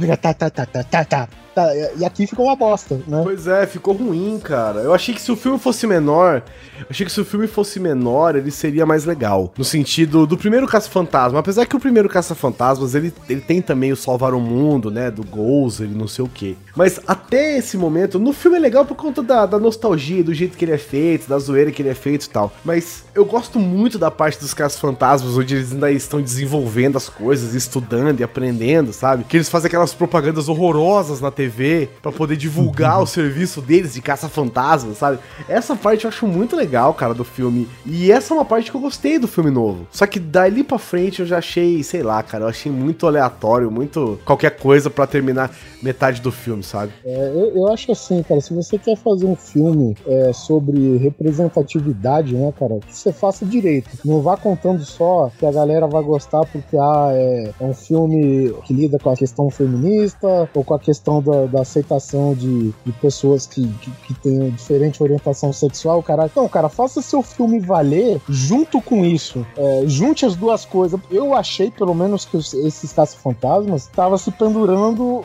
é, na única e exclusiva coisa diferente que ele tinha, que era só feito por mulheres, né? E acabou que, meu, o filme é uma bosta, né? Teve a controvérsia toda e não adiantou nada, porque o filme é uma bosta mesmo. Vou fazer o quê? Em julho também tivemos A Lenda de Tarzan, que eu não achei o filme ruim, mas também não achei o filme legal. É um filme bem feito, vamos dizer. É dizer bem assim, feito, né, é bem feitinho. Tem toda uma. uns efeitos legais, tem toda uma paradinha da, da- da vida do Tarzan na selva, né? É, e não é um filme de origem, né? Que Não. se deixe bem claro. Não é. É um filme que ele já parte do pressuposto que ele. O cara já é o rei da já- floresta, né? E ele é o, o Lord Greystoke lá já, né? Já tá inserido na sociedade, digamos assim, com algumas aspas, né? Porque ele Uhum. é meio. Ele sempre vai ser meio homem, meio animal, né? Então fica a partir dele. Mas é um filme, sim, que é legalzinho. E esse deve ser, sei lá, o filme de número 2427 do Samuel Jackson, né, velho? Como faz filme esse filho da puta, velho? Quanto menos espera, tá lá ele. Mas interessante, eu não sabia que esse era pra ser um, um a lenda do Tarzan 2 aí, um Tarzan 2. Tem outros filmes que eles vão e encontram ele na selva, então esse aí já tá em Londres. É, tipo um flashback, né? Eu gostei do filme, cara, principalmente as partes que mostram o porquê que ele é rei da selva, sabe? Então, eu achei isso muito legal, assim, porque o cara tem toda a inteligência humana, mas ao mesmo tempo o cara pensa como um animal também e tal. Eu, eu achei bem legal essas partes, assim, que o cara não perde, né, esses sentidos com o passar do tempo, mesmo virando Lorde, não sei o que e tal, ele ainda mantém essa reminiscência da, da, da vida dele na floresta. Tivemos também Star Trek Sem Fronteiras. Radio. We can we can broadcast something from the ship to drown out their link. Something loud and distracting. Loud and distracting. I've got just that thing. Esse eu não vi. Eu vou confessar Uma que eu não bosta, gostei, cara. pior.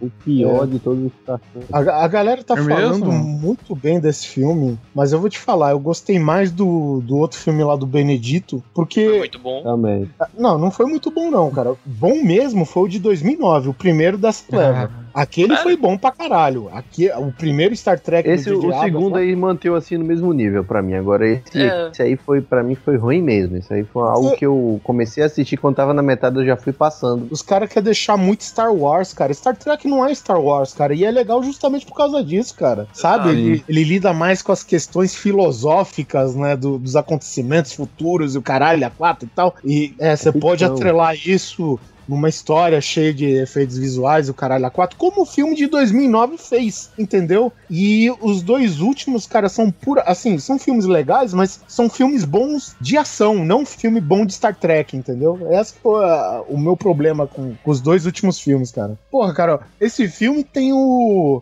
o Capitão Kirk fazendo motocross, cara, num planeta alienígena, caralho. Porra. Sim, sim. Né? É um filme de ação, não é um filme de Star Trek, cara. Esse que é o meu Super problema. fiel à, à, à série original, cara. O que, que você tá falando?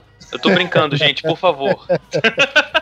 Mas o. Isso a gente já tinha desde o primeiro, né? Que era essa pegada um pouco mais de ação. Sim. E o primeiro é um filme tão bom que, que foi o que a Disney chegou pro, pro JJ. Ô, problema- chega aqui. Não quer fazer Star, Star Wars, não? Então esse o Star Wars problema aqui, é essa esse, o bomba. problema não é o, problema não é ter ação, o problema é o, o forte do filme ser ação, né? Isso. Sim. O, o que Star Trek não é. Star Wars Perder aquela veia filosófica dele. Sim. não, não só filosófica, como um pouco Ficção mais científica. Porque Ah. é, apesar de que a gente faz aquela confusão, mas Star Wars não é ficção científica, Star Wars é fantasia. Né? Exatamente. Star Trek é ficção científica. É, porra, Star Wars passa 20 mil anos de nego continua com aquelas mesmas naves, com os mesmos sábios. Não tem ficção científica.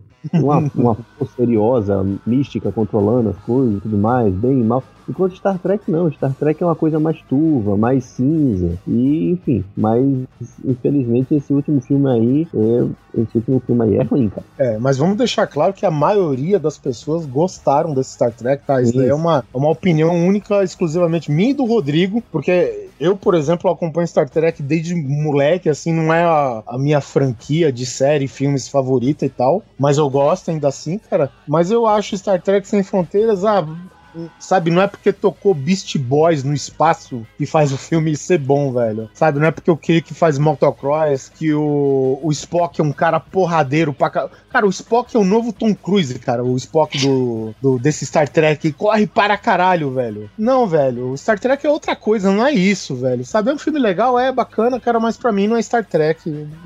Infelizmente, se perdeu, eu fico com, a, com o filme de 2009 lá do J.J. Abrams, velho. Que diga-se passagem, naquela época foi um dos melhores filmes daquele ano. Pra finalizar o mês, a gente tem Jason Bourne, com o retorno de Matt Damon na franquia. Que pra mim sofre do mesmo problema do Star Trek. O foco é só me- ação e o resto foda-se. Não, na verdade, eu acho que esse daí, eu já acho que ele fica na mesma, né? Porque tudo que tem nesse filme a gente viu nos outros três dele, né? Mais naquele quarto lá do. que é o legado Borne, né? Então, sei lá, é um filme que não mostra evolução nenhuma, né? Ele Não, fica então, é mais velho, coisa. Personagens ficam mais velhos. Não, é a mesma coisa. É o que eu tô querendo dizer é o seguinte, por exemplo, a gente tem os três primeiros Born, que são filmes que têm ação, só que eles tinham um roteiro muito bom. Jason um Bourne roteiro- tem um e- roteiro e, eles muito tinham uma crescente, né, entre os filmes. né, Isso, exatamente. E nesse aí não. Nesse aí parou na ação e acabou. É, De novo, estão perseguindo o Jason Bourne, queima de arquivo e tudo mais. Ele vai matar e imobilizar 50 mil agentes super treinados e é isso. E eles não aprenderam que com ele não se mexe, né, pelo jeito. É, pois é. É, mas eu, eu acho que isso daí tem um pouco a ver, cara, dos caras não mudarem mais o diretor, né, cara? O Matt Damon até pode ficar, claro, ele é o Borne, né? Ele é o, a peça-chave de tudo isso, cara.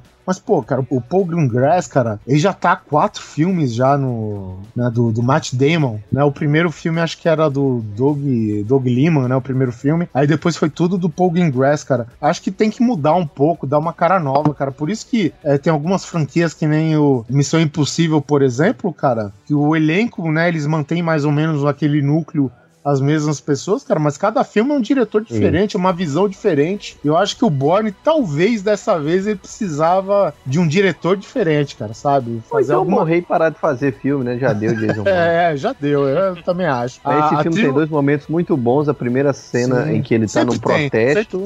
É. é. que ele tá num protesto e tem molotov voando pra tudo que é canto. Protesto é muito com baderna. Isso, protesto claro. com baderna. Na cidade inteira. Esse é o protesto mais louco que eu já vi, na que Grécia. é na cidade inteira. Uma cena que é próximo do final do filme que tem um caminhão arrastando 50 carros de verdade. E você pensa, meu Deus, quantos carros foram destruídos para fazer essa cena e ficou muito, muito foda. Assim. Não, em termos, termos técnicos, o filme ele sempre arregaça, né? Vamos falar sério. Sim, sim. Agora, em termos de evolução, né, do personagem. É, não tem nada demais. Isso daí não tem nada demais, esse que é o problema. E aquele francês lá, ele tá bom de vilão. Eu gostei dele também, cara. Porque ele deixa de ser aqueles vilões, porque todos os, os, os capangas que vai atrás do Jason Bourne é aqueles, é aqueles cabra calado, tudo programado para matar, né? Isso, o cara e tá esse... tomando café e chegou uma mensagem. É, sei é. lá, Ana comeu uva. Ah, meu Deus, Ana comeu uva. Aí pronto, se transforma. Uhum. Aí ele sai pega, pega. A pochete dele cheia de documento, passaporte, caralho, e vai matar alguém, né? Isso. E esse uhum. cara não, esse cara é mais emocional, ele é mais é, sabe, atira primeiro, pergunta depois, ou só atira, foda-se, sabe? Como que é o nome desse ator, cara? Esse cara é bom, velho. Caralho, velho. Ele faz filme ele é americano é pra caralho. É, ele é francês, né? Ele tem uma série de filmes com o Jean Renault, não é? San Cassel, né? O nome dele, acho que é. Caralho, não faço a menor ideia, sério. Action!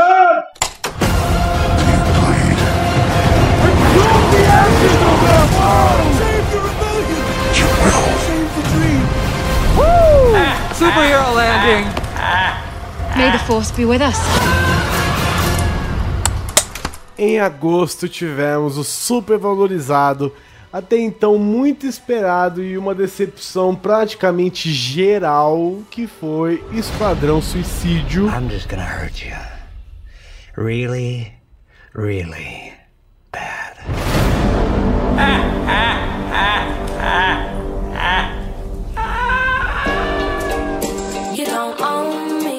Porque todo mundo saiu do filme querendo morrer. Esquadrão Suicídio tinha que ser outro filme, na minha opinião, desse ano. tá, já sei qual é. que foi o Esquadrão Suicida, né? Da, dos vilões da DC se unindo para salvar o mundo. Eu vou te falar, é um filme que ele funciona, os personagens funcionam até. Não, não, não, não. Capitão Boomerang, malandro, você tá falando pra mim, vá tomar no c, Oliver. Porra, velho, Capitão Boomerang. É, que personagem velho. bosta. Obcecado velho. por unicórnios de pelúcia, ah, rapaz. Respect. Sai, sai daqui. Oliver, se funciona, é. qual é a utilidade do Slipknot ali? Não, mas ele não é um personagem, ele é uma consequência só, né? O que acontece é o seguinte, não tô falando todos os personagens, mas tem aquela a trinca de, sei lá, Margot Robbie, Will Smith. Acabou. Cara, acabou. Não, tem, tem, tem, uma. Os personagens têm uma dinâmica boa até, cara. Mas é tipo você pegar, puta, nós temos um problema, uma entidade espiritual maligna invadiu a cidade. Quem que nós vamos chamar? É um cara com um bastão, um com um bumerangue, um pistoleiro, uma mina com uma marreta e um cara Porra, que velho. tem uma força milenar maligna dentro dele, mas não quer usar. É, então. Porra, tá, velho. mas é, é, que, bom, isso coloca o que era essa entidade governamental que a. aquela burocrata do. Ah, tava, Amanda Wallace. Tá por trás. É, que é a Amanda Wallace. E tá muito ah. bem representada, pelo menos comparado com o desenho da Liga da Justiça. Quando eu olhei ela assim no filme, eu, eu já vi. Onde é? E daí, esse tempo eu tava vendo o desenho da Liga da Justiça, cara, e é ela. Assim, tá? Parabéns. A escolha de personagem foi. Sem mencionar que a atriz, velho, ela manda demais, né? Viola Davis uhum. pavora, né, velho? Davis é Porra, Viola Davis regaça pesado, cara. E é uma pena que nem ela conseguiu salvar o filme, né, bicho? E eu acho assim, seria talvez um filme interessante se eles não tivessem ficado dando romancezinho pra, pra Arlequina. Deixava a Arlequina só como a Arlequina doida, da cabeça zoada, dando porrada em cara, deu. Ia divertir uma galera, não ia ter todo ficou, um... Ficou muito confuso, cara. É tipo um filme que eu acho que ele tinha duas rotas e ele não conseguiu andar direito por nenhuma, né? Porque tinha a treta do Coringa e tinha a treta da Encounters, né? Então... Sim, se não tivesse o Coringa, ou então eles tivessem ido pegar o Coringa, alguma coisa do tipo. Isso, era outro filme. É. Na, na verdade, faz sentido eles ir atrás do Coringa, porque é o tipo de vilão que aquela galera podia lidar. Sim. Né? Porque o Coringa só atrai gente louca e retardada pra ele. No entanto, os caras vai lá e invade. É um ursinho panda, é um cara vestido de Batman da série animada, sabe? É, é coisa do tipo dessa, dessa doideira. Isso daí eu até gostei. Eu achei o, o Coringa, velho. Assim, muita gente massacrou o Jared Leto, cara, mas vai fazer o que depois do, do último, né, cara? O que que, o que, que sobrou pra fazer? Então Não. fica meio difícil, cara. Vamos entender que o cara pegou uma parada catiça também pra, né, É, pra resolver. Um né? filme com um clima completamente diferente. É, e convenhamos, né? O Jared Leto é um puta ator também, né? Porra, ele, inclusive ele tá vindo de. Aqui, qual que é? Ele fez um filme com o Matthew McConaughey que ele ganhou o Oscar de ator. Clube de co- Compras. Dallas. É, então, velho, porra. É, se, Só- e se botasse o mesmo Coringa ali, ele ia dar uma facada na Arlequina e foda-se. Pois é, né, cara? E tu- O Coringa eles- dele estava condenado, cara. É, não teve jeito. Isso, o Red Ledger, isso. ele foi o nosso herói e acabou sendo o nosso vilão, né, velho? Porque ele acabou com qualquer possibilidade real, pelo menos a princípio, que a gente consiga ver, de alguém conseguir fazer um Coringa direito que, que não seja igual a ele, né? Então, a gente ficou meio vendido nessa, né, cara? E, porra. Sim, lembrando que o Coringa que ele fez não é o Coringa dos quadrinhos. Depende da interpretação, depende do, do autor, É. enfim, vai longe.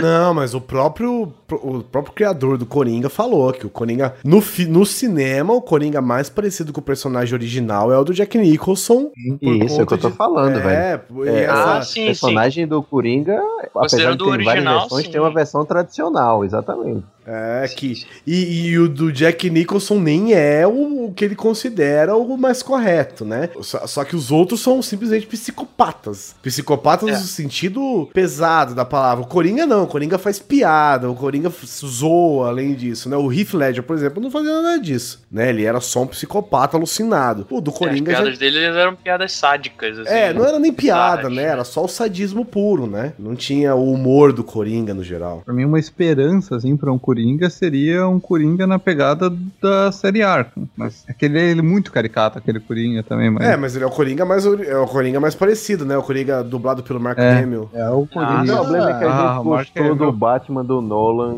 do universo, e daqui que ele se desmancha vai demorar muito. Ah, sim. Se é que se desmancha, né?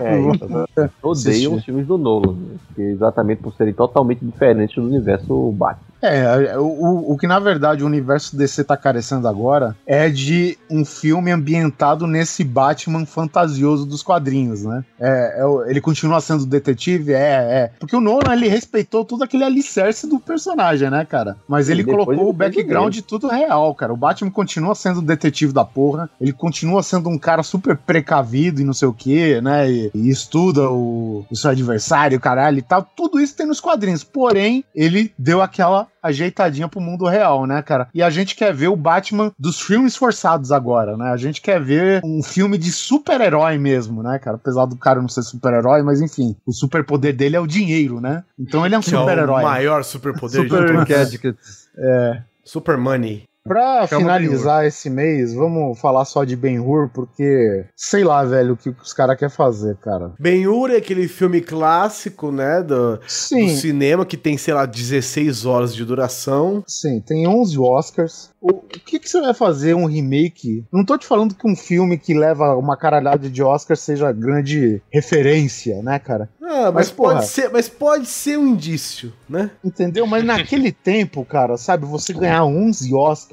sabe, você tirar efeitos especiais do c... que não tinha mais nenhum outro lugar pra tirar e fazer uma puta de uma trajetória do personagem, sabe? O, o, o personagem, ele começa lá do alto, ele cai, ele se reergue, ele E olha, gente, que a é. gente tá falando de uma época em que filmes tinham intervalo, cara. Sim, Sim. sim, É um, verdade, cara. é um- é um filme que você pa- para, levanta, vai comer e volta pra continuar digerindo esse filme. Então é meio clichê você falar, pô, olha o ori- original, cara. Mas eu, inclusive, cara, eu fui assim que eu saí do cinema e voltei pra. Cheguei em casa, eu peguei o meu filme do Ben-Hur aqui, o original, coloquei, cara, sabe, incomparável, velho. Não tem nada que se compare àquele filme lá, cara. Tem nada, é, é o épico dos épicos. Ninguém conseguiu fazer um filme épico tão bom quanto o Ben-Hur lá de. Não sei se é, é 59, de 1959 do William Wyler lá. Porra, e aí a gente pega um Ben-Hur, os caras usam, sei lá, é tudo ponta solta, assim, o filme é é pontas que eles usam de desculpa pro personagem interagir com o outro, não sei o que tal. Sim. E, e é uma, a maior cena do filme é a corrida de biga, né? E ainda assim, não é uma corrida tão grandiosa que nem a do filme original, justamente porque o ponto de vista desse Ben-Hur novo, ele é mais intimista, ele é mais ângulos fechados, né, cara? Ele não tem aquela, aque- aquelas cenas abertas grandes que você tem uma noção geral do que tá acontecendo em todos os lugares, sabe? E então, tipo, ele perde até nisso, né, cara? Então, sei lá. E, e eu acho esquisito também os caras terem entregado é, esse filme pro um russo dirigir, não sei, o Timur Makbambetov lá, que é aquele cara que fez o Procurado da Angelina Jolie, sabe, cara? Então, sei lá.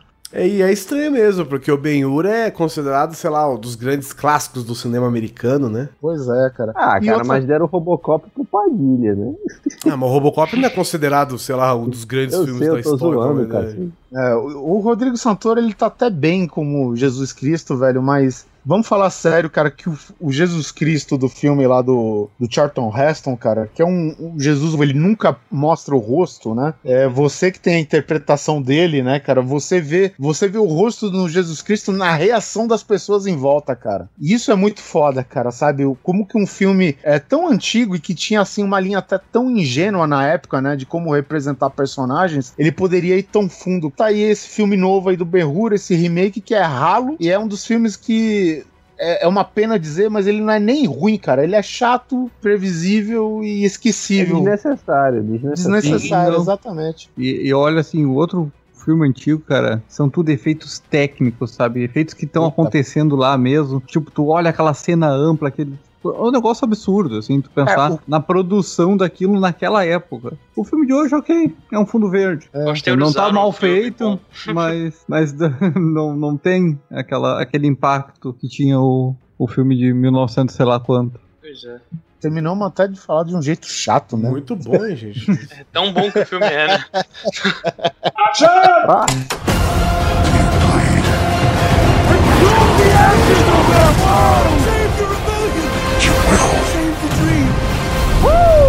Superhero landing!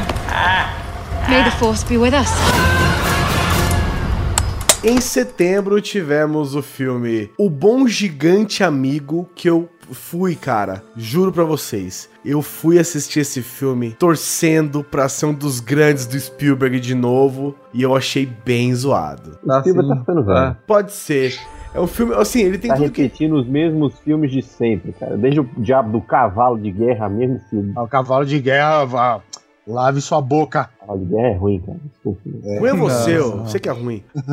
Cavalo de Vai Guerra é um Cuba, filme ruim, ruim, ruim, medonho, previsível e chato. Cavalo de Guerra é chato. Então, o Bom Gigante Amigo, ele tem aquela parada assim que é tipo, é uma criança diferente que mora num orfanato, sabe? Numa época pa- parece atual, mas é um pouco do passado também. É, Entre muitas aspas, o que eu vou dizer aqui, é meio parecido com a história sem fim, sabe? Apesar do Sebastian também não, não ter nada a ver com ser órfão, morar em orfanato, qualquer coisa assim, mas tem aquele clima, sabe? De um mundo mágico, de um negócio assim. A criança é 100% destemida, não tem medo de nada, ela é cheia da razão, essas coisas, sabe? Eu gostei dessa parte do filme ao mesmo tempo que eu não gostei tanto, cara. Eu não sei, chegou uma hora pra mim que o filme começou a parar de fazer sentido e virou só só conto de fada mesmo e sei lá, demonstração de efeitos visuais. Teve também The Purge 3 eu vou pedir pro Oliver falar, porque eu acho que ele assistiu, porque eu não tive coragem de ver esse filme ainda. Porque eu gostei tanto do 1, apesar de, como o Rodrigo citou aqui, ser um filme bem ruim. Eu gostei muito do 1. O 2 eu achei, sei lá, um grande jogo de videogame. E o 3 eu fiquei com medo de ver, cara. É, o 3 é igual ao 2, não tem muita coisa além, não. É, é, criou, é a mesma coisa de Jogos Mortais, cara. O primeiro você olha assim, aham, aí pronto, fez sucesso, vamos fazer a mesma coisa 20 vezes. É, pois é. E como eu gosto de jogos mortais, eu não queria cometer o, o mesmo erro no The Purge. Mas eu eventualmente vou acabar assistindo esse terceiro filme. Pra não falar que é de tudo ruim, é, ele é um universo que ele evoluiu um pouquinho, né? Ele tem uma, uns. Não vou contar aqui porque sei lá, de repente o pessoal achar ruim que é spoiler, mas tem algo diferente do 2, né? Porque do jeito que tava indo, as pessoas podem falar, ah, esse daí é só porque o 1 um fez aquele sucesso inesperado, né? O pessoal vai e assina pra fazer um 2 e Vamos ver se dá, dinheiro ainda, vamos fazer um 3. Mas o 3 tem uma coisinha que eles mudam assim, que dá um toque mais. Sei lá, vai um pouco mais a fundo, né, na crise de você adotar um dia para que todo mundo se elimine à vontade sem sofrer as consequências da lei, vamos dizer assim, né? Então, é, é isso. Se você quiser assistir é por sua conta e risco. Ah, nesse mês teve o Light Salto, né? Que foi um filme que os caras fizeram baseado naquele curta de terror, né? Ah, não vi isso. Isso, não, que apaga a luz, acende a luz, apaga é, a luz. Assim. Mas no final das contas ah, os caras. Ah, que puta, aquele curta. Ah, o curta chama é. Lights Out, é verdade. Nossa, esse curta me deu um cagaço, hein, velho? Fiquei cagado nesse filme, hein? Puta merda. Não, tudo bem. O curta, ele é bom porque ele é um curta, né? Mas quando os caras lançam longa que é tudo igual o curta, nós temos um problema, né? é, é, um filme de jumpscare, velho. É só isso. Acabou. É tipo o fantasminha do Mario, né? Você vira pra ele, ele para. Você vira de costas, ele anda. É, então. Tu chega a ver o bicho? É, chega. Chega. Mas ah, tá. nada demais também. É, aquele curta é cabuloso, era realmente cara só um bicho que vivia nas sombras, assim, alguma. É um filme de susto. É, o curta mostra que ele vive nas sombras porque ele quer, na verdade, né? Não, tem, uhum. tem as suas razões, eles explicam no filme e tal, mas. Sim, sim, mas no curta não mostra isso, né? Mostra só o espírito, não, não, aí a não, pessoa então... acende a luz do quarto lá. E aí o espírito tá na, na cara dela e apaga a luz. E ele mesmo apaga a luz do abajur. Porra, velho. Esse, esse curto é cabuloso, cara. É. Inclusive, cara, teve um site que publicou uma parada que foi os melhores curtas de terror. Esse daí, o, o Lights Alta, ele tava no meio, cara. Tá tudo no YouTube, né? Pra falar a verdade. São vários curtas de terror, cara. A maioria é muito legal, cara. Puta, vou ver se eu acho pra pôr no poço. Teve o remake de Sete Homens e um Destino. Eu já não gosto do original, apesar de todo mundo dizer que é clássico. Eu sei que é um clássico. Mas é o meu pai, sabe? É, então, mas é aquele filme do Yul Brynner lá, né? Então, sei Sim. lá, eu acho. Eu, assisti recentemente o, o filme dos anos 60. É, eu vi no final de ano, inclusive. Cara, revi, na verdade. Tava né? ruim eu... final de ano. É.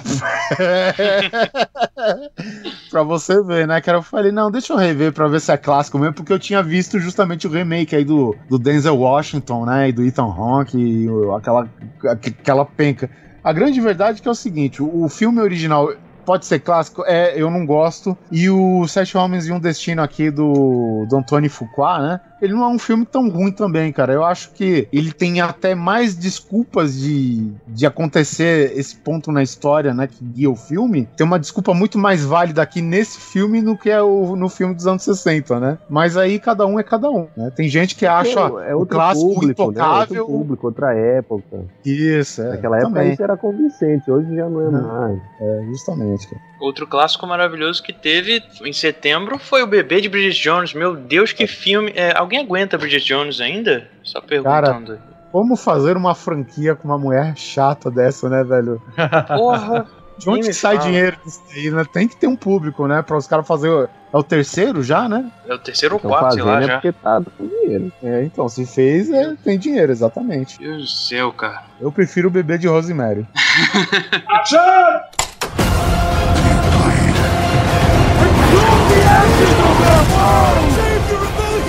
Action!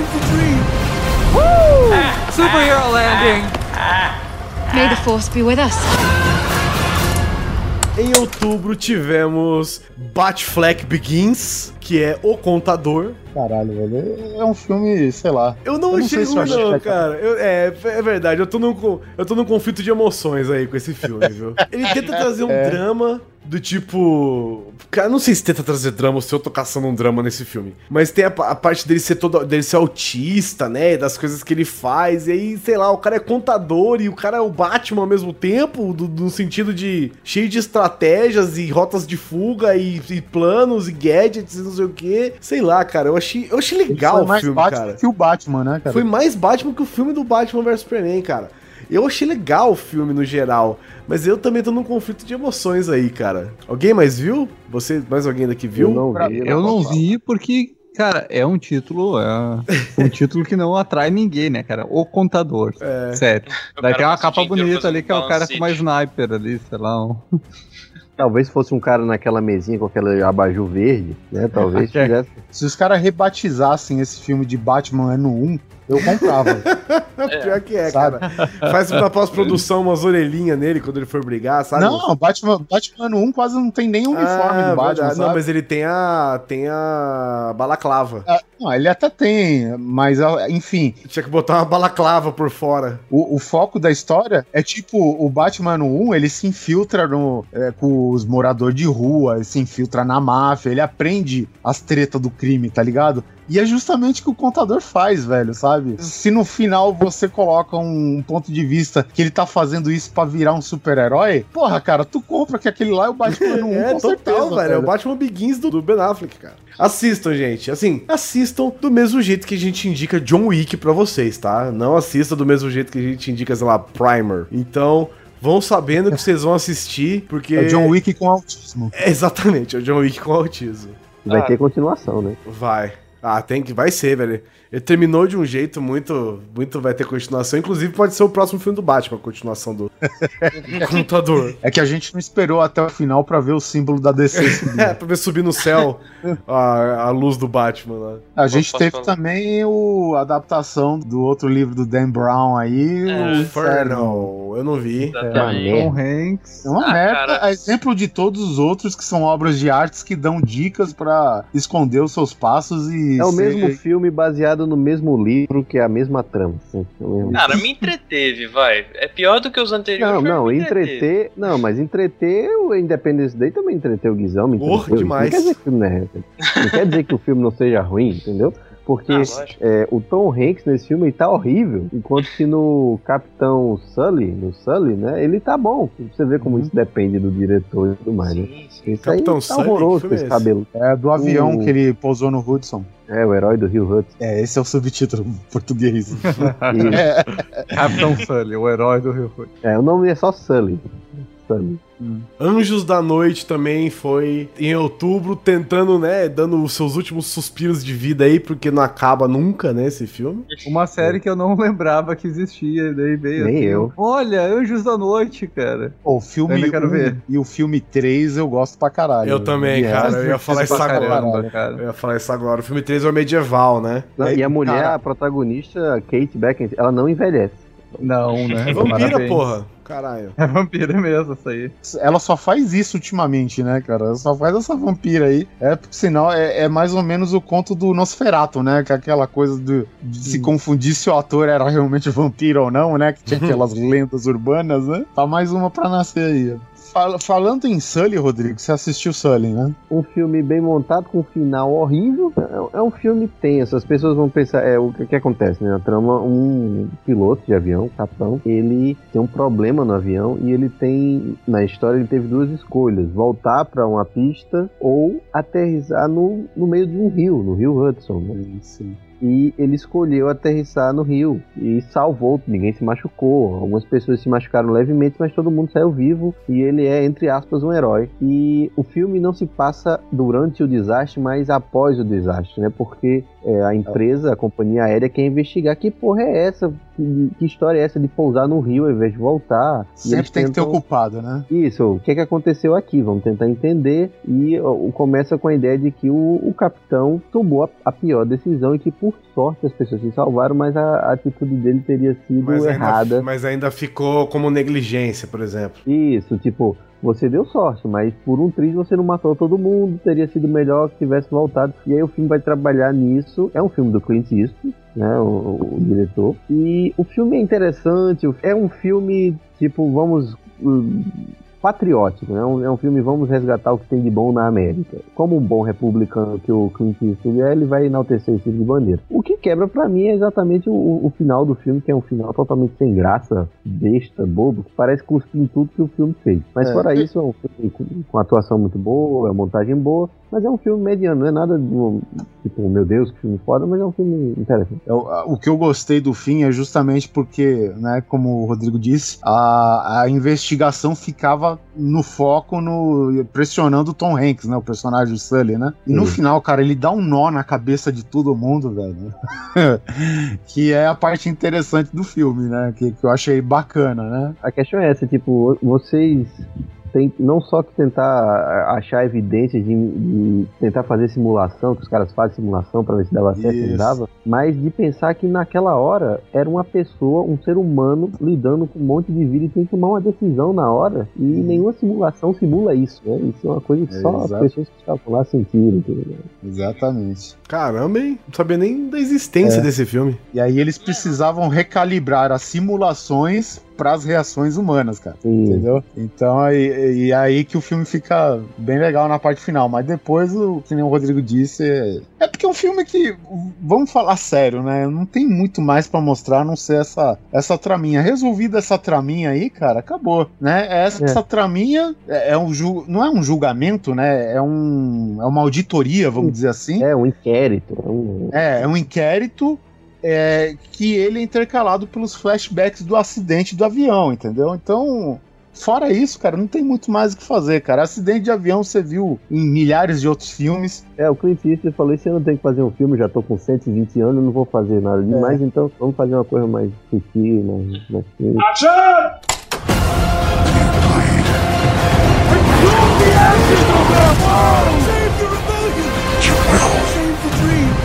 Woo! Superhero ah. landing! Ah. May the force be with us. Em novembro tivemos Doutor Estranho. Doctor Strange. You think you know how the world works?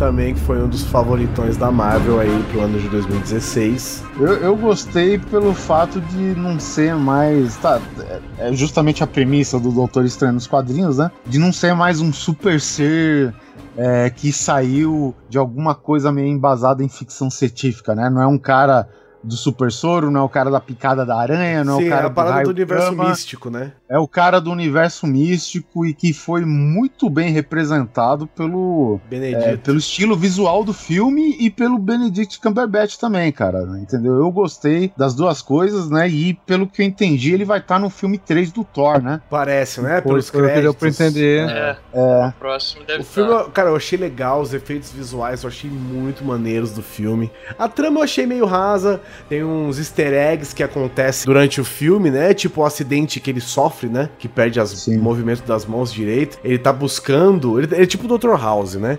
Ele tá buscando as, os casos que podem eh, ser melhores pra ele, pra credibilidade dele, para pro trabalho dele, reputação e tal. E aí surge um dos casos que o cara cita, que é que um soldado machucou a coluna usando um traje experimental. E pra mim é o Rhodes, eu acho, usando a arma do o War Machine, né? Depois que toma o pipoco do Visão lá e cai de costa lá 100 metros de altura. Hum, olha só. Pode ser isso ou pode ser o cara lá que tava dentro da armadura nos testes do. do Pois é. maluco. Pois é, Ah, uma, das referen- uma das considerações que eu vi foi essa, que era esse cara, que era que tava nas armaduras do, do Justin Hammer, né? Tentando Isso. emular o- a armadura do Iron Man, e aí aquela hora que ela vira do avesso aí racha o cara no meio. Ninguém vê, é claro, mas sabe que tem uma pessoa lá dentro e ela se fode. Mas pra mim, é o Rhodes caiu, porque no fim do Avengers, ele tá tentando andar de novo, lembra? Ele tá fazendo todo o trâmite pra Sim. voltar a andar Uhum. direito e tal. E isso pra mim É, foi... é mais fácil ser o Rhodes mesmo. É, eu imagino que seja o Rhodes, justamente por conta desse easter egg, né? Da, da, da semelhança do- dos universos e tal. De pegar um cara aqui. O Rhodes nada mais é do que um militar de alta patente que tá usando uma armadura experimental. Assim como o Tony Stark, né? A armadura dele sempre é experimental, nunca é final. Uhum. E- tipo que é, né? É, tem os Mark 244. E eu achei legal essas referências, achei legal os caras entrarem no mundo místico lá, aquele dimensão de espelho, não sei o que, eu achei maneiríssimo, cara. Eu não esperava um filme de origem. Eu fui achando que, sabe, ele já ia vir com todo o poder, porque a essa altura do universo Marvel, eu Não realmente não, precisam espero. mais, né? É, eu, eu não- mas eu gostei. Eu gostei, achei que foi um bom filme de origem, explicou bem. A capa dele é muito boa. Ne- ne- eh, Mas eu acho que o, o, o Doutor Estranho, ele precisava eh, de, um filme de origem, assim como o Guardiões da Galáxia, porque ninguém conhece. Sim, menos por aí. o grande público é um herói muito mais underground se comparado com outros, né? Uhum. Tô cansado de filme de origem, porque já teve, sei lá, cinco filmes de origem do Homem-Aranha né? Mas nesse Uhum. a gente realmente a gente tem que introduzir porque ninguém sabe nada, né? E as pessoas foram, é, pelo menos quando eu fui ver Guardiões da Galáxia, eu não fui esperando nada. E eu me surpreendi. Quem Que que foi pessoas esperando alguma mesmo- coisa, né? Isso. É, e eu acho que é a mesma coisa com o Doutor Estranho, né? O pessoal foi ver, ah, tem um ator que eu gosto, legal, mas não sei, não conheço esse cara, nunca li nada. E aí você, ah, caralho, que foda e tal. É por isso que nesse sentido. É, é um filme de, pelo que eu vi, é um filme de origem, mas não é um, um filme só de origem também, né? Ele arrasta pro resto do universo rapidinho. E que É. efeitos especiais. O Guizão comentou ali, mas pra quem não viu, lembra de Inception? É Inception com ácido. Os, os caras pegaram e viajaram legal no- nos efeitos do filme e, e tá muito bom. Não, não tem não tem o que criticar. Cara, eu gostei também da Tilda Swinton, como no caso do filme A Anciã. Ah, né? ela é muito boa, São- né, cara? Ah, Tilda Swinton ela é é muito boa pra boa, caralho, é. velho. Se eu não me engano, nos quadrinhos o personagem é um homem, né? E eu acho que até a galera meio que. É, é os babaca de sempre, os otários Não, de o sempre. pessoal que- ficou. Na verdade, o pessoal reclamou na internet porque não é asiático. O cara vai no é Tibete e vai encontrar um americano lá, sabe? Então. É, na verdade, o, assis- o, o subassistente dela, que é aquele Wong, é, é, né, era talvez pra ser ele. Ele que faz, inclusive, o Kublai Khan na série Marco Polo, né? E ele tá lá, cara, um personagem, cara, mega, sabe, secundário e tal. que gerou a reclamação foi que ele não teve destaque, né? Porque na hora Sim, que você sim. poderia pegar um personagem asiático que é 100% dentro desse contexto, pô, o cara foi no Tibete. E aí encontra Tilda Swinton, que apesar de ser uma puta atriz, né? Tá meio deslocada aí no, no, no, no sentido de E a representação. gente já sabe por que, que fizeram isso, né? A gente já viu que o mercado chinês é um mercado que tem que ser atendido e fizeram isso para não desagradar o, o público chinês, Sim, o sim. governo chinês, as autoridades chinesas. Com certeza, porque isso ia mexer com o caso do Tibete, que é um problemão lá, né? E é isso, mesmo. os caras falam, isso aqui não vai alterar, mas isso se alterar, é, vai deixar de ter um bilhão de pessoas vendo. Então é melhor de- mudar, fazer essa besteirinha, não tem problema nenhum não, ninguém vai chorar por causa disso. E ela ficou muito bem caracterizada. Em novembro tivemos também Animais Fantásticos e Onde Habitam, que é um filme spin-off do Harry Potter que é baseado num livro spin-off do livro do Harry Potter, que no livro original é citado assim, sei lá, dois parágrafos sobre ele em cada livro. Ele é Existe o livro, né, físico disso ali, que é, Então. cara, é um livrinho fininho de finíssimo 20, que 30 saiu páginas. 10 anos depois do primeiro Harry Potter, sabe? Sim, que sim. é só pra se.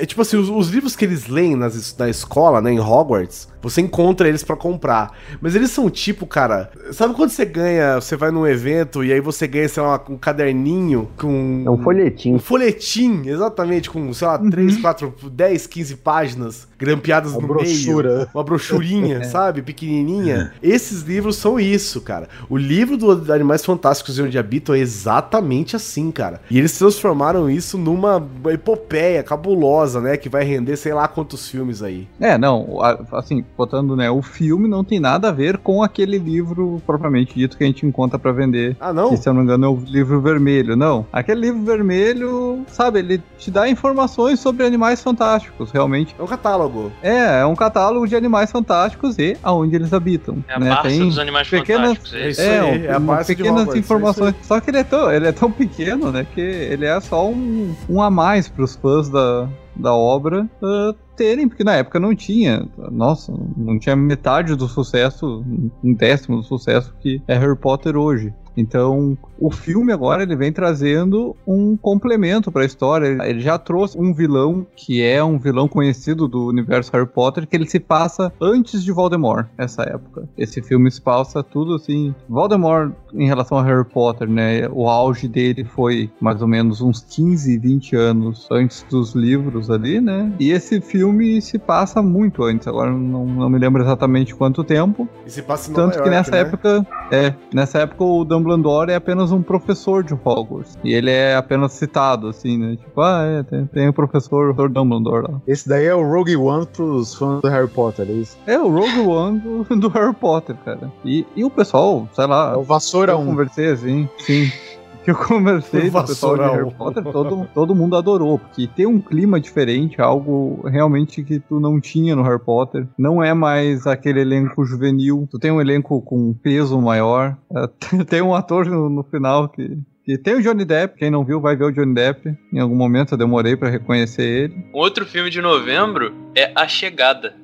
Vocês assistiram? Foda para caralho. É fodão? Não vi. Cara, é Não muito vi, bom esse filme. É que nem o Rodrigo disse que os tempos mudaram hoje, né? E tipo, histórias que, do jeito que se contava histórias do antes, não funciona hoje, né? Então, vamos dizer assim, que esse filme aqui, ele é mais ou menos o terceiro ato dos contatos imediatos, só que sem a ingenuidade, né, Só que, aí daquela época. só que aí chegaram de vez. Então, muita gente fala, né? "Ah, O que, que vai acontecer quando a gente tiver o primeiro contato alienígena se um dia isso acontecer? Cara, a maior barreira entre se um dia isso acontecer vai ser a linguagem, vai ser como A cada um se comunica. Porque a gente tem que lembrar, cara, que, por exemplo, o animal, o segundo animal mais inteligente da Terra é o golfinho, e a gente não consegue falar com ele. Dizem que é o primeiro, né? É que É, nós estamos então. aí. Mas é porque quem calcula é nós, então fica aí como segundo. utilizando o conhecimento convencional, né? Nós dizemos que os golfinhos são os animais mais inteligentes que habitam o planeta Terra depois dos seres humanos. E a gente não tem o poder de se comunicar com esses animais, cara. Agora você imagina, né, que chega uma raça de alienígenas aqui que e, e simplesmente para chegar aqui eles têm um poder, um conhecimento, né, é, tecnológico muito mais avançado que você. Então, às vezes, né, a gente pode falar que eles podem nos ver como se nós fôssemos baratas, né? O que, como que você fala com a barata? Você não fala, você mata, né? Mas enfim, o Sim. filme ainda ele colocou esse embasamento, né, que a- essa raça reconhece os humanos como um- um- seres inteligentes e se comunicam tal. E, e toda a história do filme se passa né, no personagem da Amy Adams, né? Que ela é Isso. uma lin- linguista, né? Não sei se é. Ela é se uma isso. linguista, exatamente. É esse o termo. É, e, e, enfim, que o exército acaba convocando ela como sendo talvez a mais competente na área, como uma das possibilidades para se comunicar com os ETs, né, cara? Isso, e o filme gira tudo assim, em o- torno disso, né? E, e em torno dela, da história pessoal Em dela. torno dela, é. O que- O que é, o que é importante a- avisar pra quem for assistir, quem não assistiu ainda, é um filme onde os ETs estão lá, mas a história não é sobre os ETs exatamente. Né? A história tem mais que isso. Então, não vai esperando um filme sobre aliens invadindo a Terra e pessoas lutando para. Não, é um filme mais centrado no sentido do seguinte: imagine que chega algo no teu planeta, de uma forma de uma concha, e você consegue acessar as criaturas que estão lá dentro, e o que elas falam pra você é. O que é que isso significa? Sabe? E, e- Como e a linguagem escrita têm- deles é uma variação de círculos, né? Isso, e outra coisa interessante que ela fala, que vocês vão pensar, isso não é spoiler, né? Mas é o seguinte, o que os, os seres escrevem não é a mesma coisa, não, não corresponde ao que eles falam. Ou seja, eles têm dois canais de comunicação. Nós não, nós escrevemos o que falamos e vice-versa. Mas o que eles falam não tem relação com o que eles escrevem. São dois tipos de comunicação diferentes. Então, tipo, é, é, co- como acompanhar, né? Como ver o que valores esses bichos têm, o que acreditam, como entendem, como interpretam. Isso que é o, o difícil, né? Como se comunicar. E, claro, o porém do filme é a pressa que os humanos têm em lidar logo com isso. E isso não se lida do, da- do dia pra noite, da noite pro dia. Né? Algo que requer esforço e tudo mais. Enquanto que tem um monte de gente enlouquecendo, surtando, cometendo suicídio, fazendo protesto, o país querendo derrubar a, a nave, dizendo que são invasores, interpretando mal as coisas, e é em torno dessa loucura que o filme se desenvolve. É, e aí que entra um certo, uma certa ousadia no roteiro, cara. No- do, do meio pro final do filme, assim. Quer dizer, ele, ele dá uma dica no começo também, mas ele, ele tem um ponto de ousadia nesse roteiro, cara, que ele arremata tudo, sabe? Então é, é um filme foda, cara. É obrigatório assistir. Muito bom. Um dos melhores filmes de ficção científica que eu já vi. É, Fiquei bem bom, curioso. Eu não, não tinha me interessado e. É, é que nem o Rodrigo disse, cara. Gente, não esperem um filme de ação. Não né? espere Independence Day. Não, nem um pouco. Temos dois filmes de Alien esse ano. Se alguém quiser fazer um- um- uma comparação, claro que ainda assim é uma comparação tosca, né? É porque não dá pra comparar um filme uma coisa outra outra. É mais próximo do filme Contato. O importante Isso, não é saber o que é que os alienígenas estão fazendo aqui e tudo mais. Isso não vai, é, é, não, não é importante. Isso, Isso não- você não vai saber, né? nem, nem vai esperando que você vai desvendar todos os enigmas do universo. Você não vai. É um filme que vai deixar um monte de coisa em aberto e é interessante que ele diz. The ashes! Save the rebellion! You will! Save the dream! Woo! Superhero landing! May the Force be with us. E fechando o ano, no último mês, um mês que aconteceram coisas inimagináveis quando todo mundo tava esperando o mês acabar e já estavam achando que ia ter o 32 de dezembro, ou onzembro, ou qualquer outra coisa assim para que 2016 jamais chegasse ao fim, tivemos Rogue One, uma história Star Wars.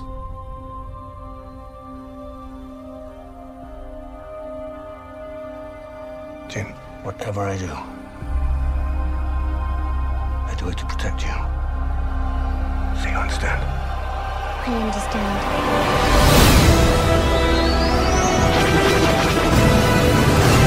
This is our chance to make a real difference.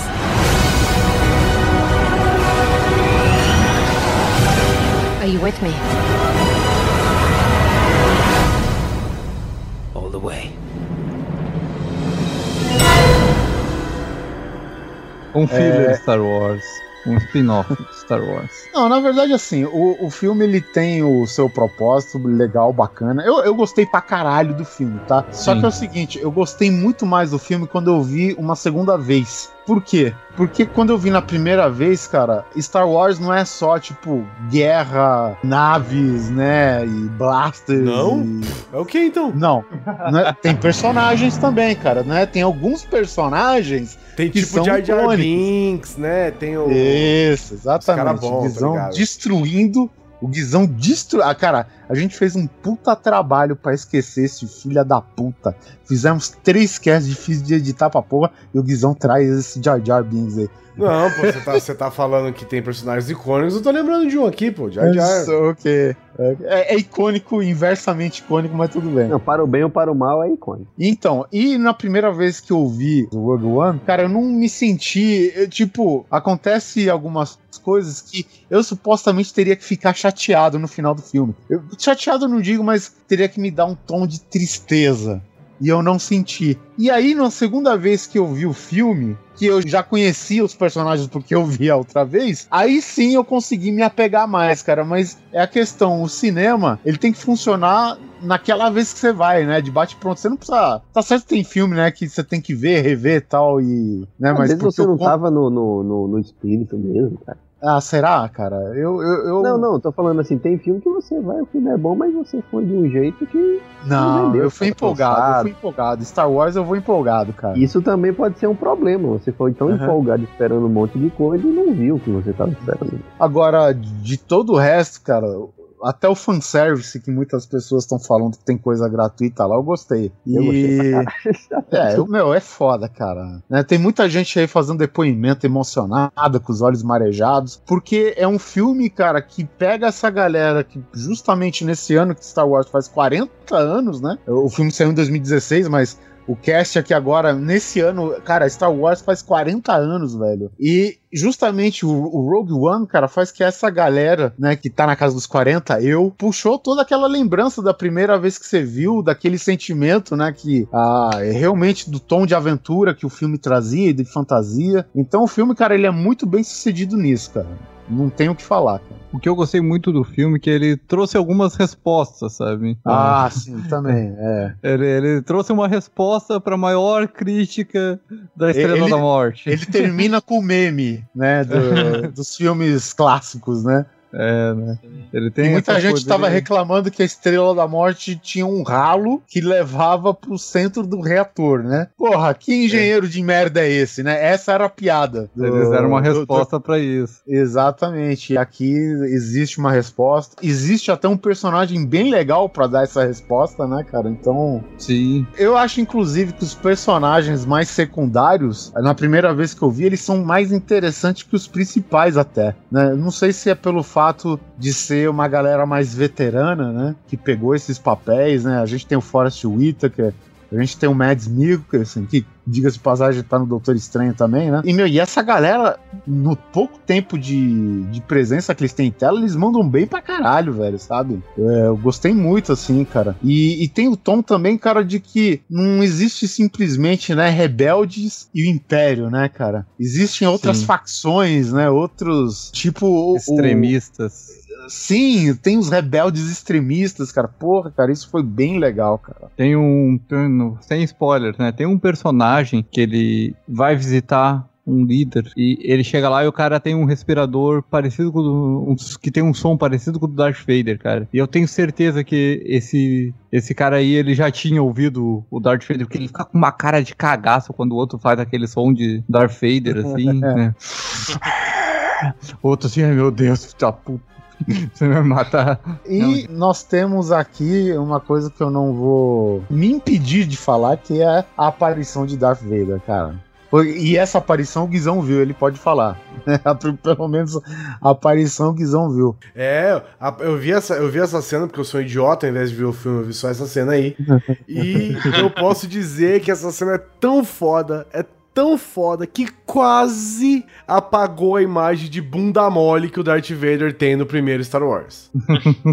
É, cara, e eu acho assim, sabe, não é o Darth Vader é, com a mobilidade do, sei lá, do Darth Maul, né? Sim, ele, Ele, tá. ele não tem rotulado. movimentos exagerados, ele tá respeitando a trilogia clássica, né? E ele é foda nisso, cara. Ele é foda nisso, cara. Porra, velho. Tem um movimento com a força que ele faz que ele fecha o punho e ergue o assim pro alto e o cara vai pro teto, mano, sabe? Tu sente, você vai pro teto junto com o cara, mano. Isso é foda, cara. Sabe? Dá, dá prazer do cara te enforcar. Isso que é foda, mano. Mas Então, e é uma coisa assim- que eu penso, que eu, que eu vi- vinha pensando assim, que o Darth Vader, ele tá fudido, cara. Cortaram as pernas dele no filme 3, sabe? Cortaram ele tá cotoco. Então não é à toa que ele anda devagar dessa maneira. Sim. Não anda assim só ou porque ele é. tá no traje ou ele tá naquele líquido lá, senão ele morre, né? É, não, e, é, e os caras melhoraram mais alguns conceitos que a gente nunca teve do Vader, né? Falando isso em toda até então exalogia, né? E, e tem algumas coisas meia. Não vou dizer meia do universo expandido, mas que eles estão aproveitando. Cara, eu, eu não sei porque eu gostei, digo assim. Porque eles estão pegando personagens da trilogia merda e colocando aqui e, eu, e tá me agradando pra caralho, velho, sabe? Eles tipo Querendo não, você os reconhece, né? Exatamente, cara. Você é uma desculpa pra você sentir alguma querido que você quer que as pessoas gostem daquele filme. O filme é uma bosta, mas você ainda quer que, que as pessoas se sintam atraídas por filme. E eles pegam personagem daquele filme e põem aqui e tal, cara. Porra. Eu, eu achei engraçado aquela comparação que é, no, no filme aparece o senador Organa, né? Uhum. E botaram do lado o Obi-Wan do episódio 4. Falou, gente, alguém soube se cuidar e outro não, né? Porque. Caralho, velho. É, É, porque a gente tem que lembrar que no, no Rogue One, a linha de tempo é do Alec Guinness, né, cara? O Obi-Wan do Alec Isso. Guinness, né? E eles mantêm o Jimmy Smith é, envelhecido, sei lá, 10 anos, né? O último filme é de 2005, né? O, dos- o- a trilogia mais nova aí. Então, quer dizer, a gente tem um pouco mais de 10 anos aí que a gente não vê o Jimmy Smith, né? Assim, no Star Wars, né? E ele tá, Isso. tipo, um pouco grisalhinho. Acabou. Esse é o envelhecimento, é o envelhecimento natural do Jimmy Smith, né? Do porque Organa. no sol de Tatooine acaba a pele da pessoa. Acaba a pele, velho. Então você tá. De um lado você tem o Ivan McGregor, né? E o Jimmy Smith, e aqui você tem o Eric Guinness e o Jimmy Smith, cara, sabe? Isso que é o foda. É, muito legal, cara. Mas, é, Algumas pessoas reclamaram de alguns personagens em CGI. Eu gostei bastante do Eu gostei. CGI. E me Tá, impressionei no final, eu, então. eu, eu, eu olhei assim e falei, caramba, ok, eu sei que é um personagem digital, mas está muito bem feito e merece o mérito por isso. Algumas pessoas até falaram, pô, faltar, esse tá muito falso, faltou investimento, e depois saiu o bastidor. Cara, eu acho que esse foi o troço do CGI de tentar Ah. reproduzir um ser humano mais caro da história. Então, É. empenho não faltou, não. que é aquela vamos- coisa, cara, ser humano é a parada que a gente vê todo dia. A gente É, sabe Mas vê. reconhecer qualquer. Ah, não, isso não é Às natural. vezes a gente sabe? não Então, quer, é. mas é o que a gente mais vê todos os A gente dias. vê.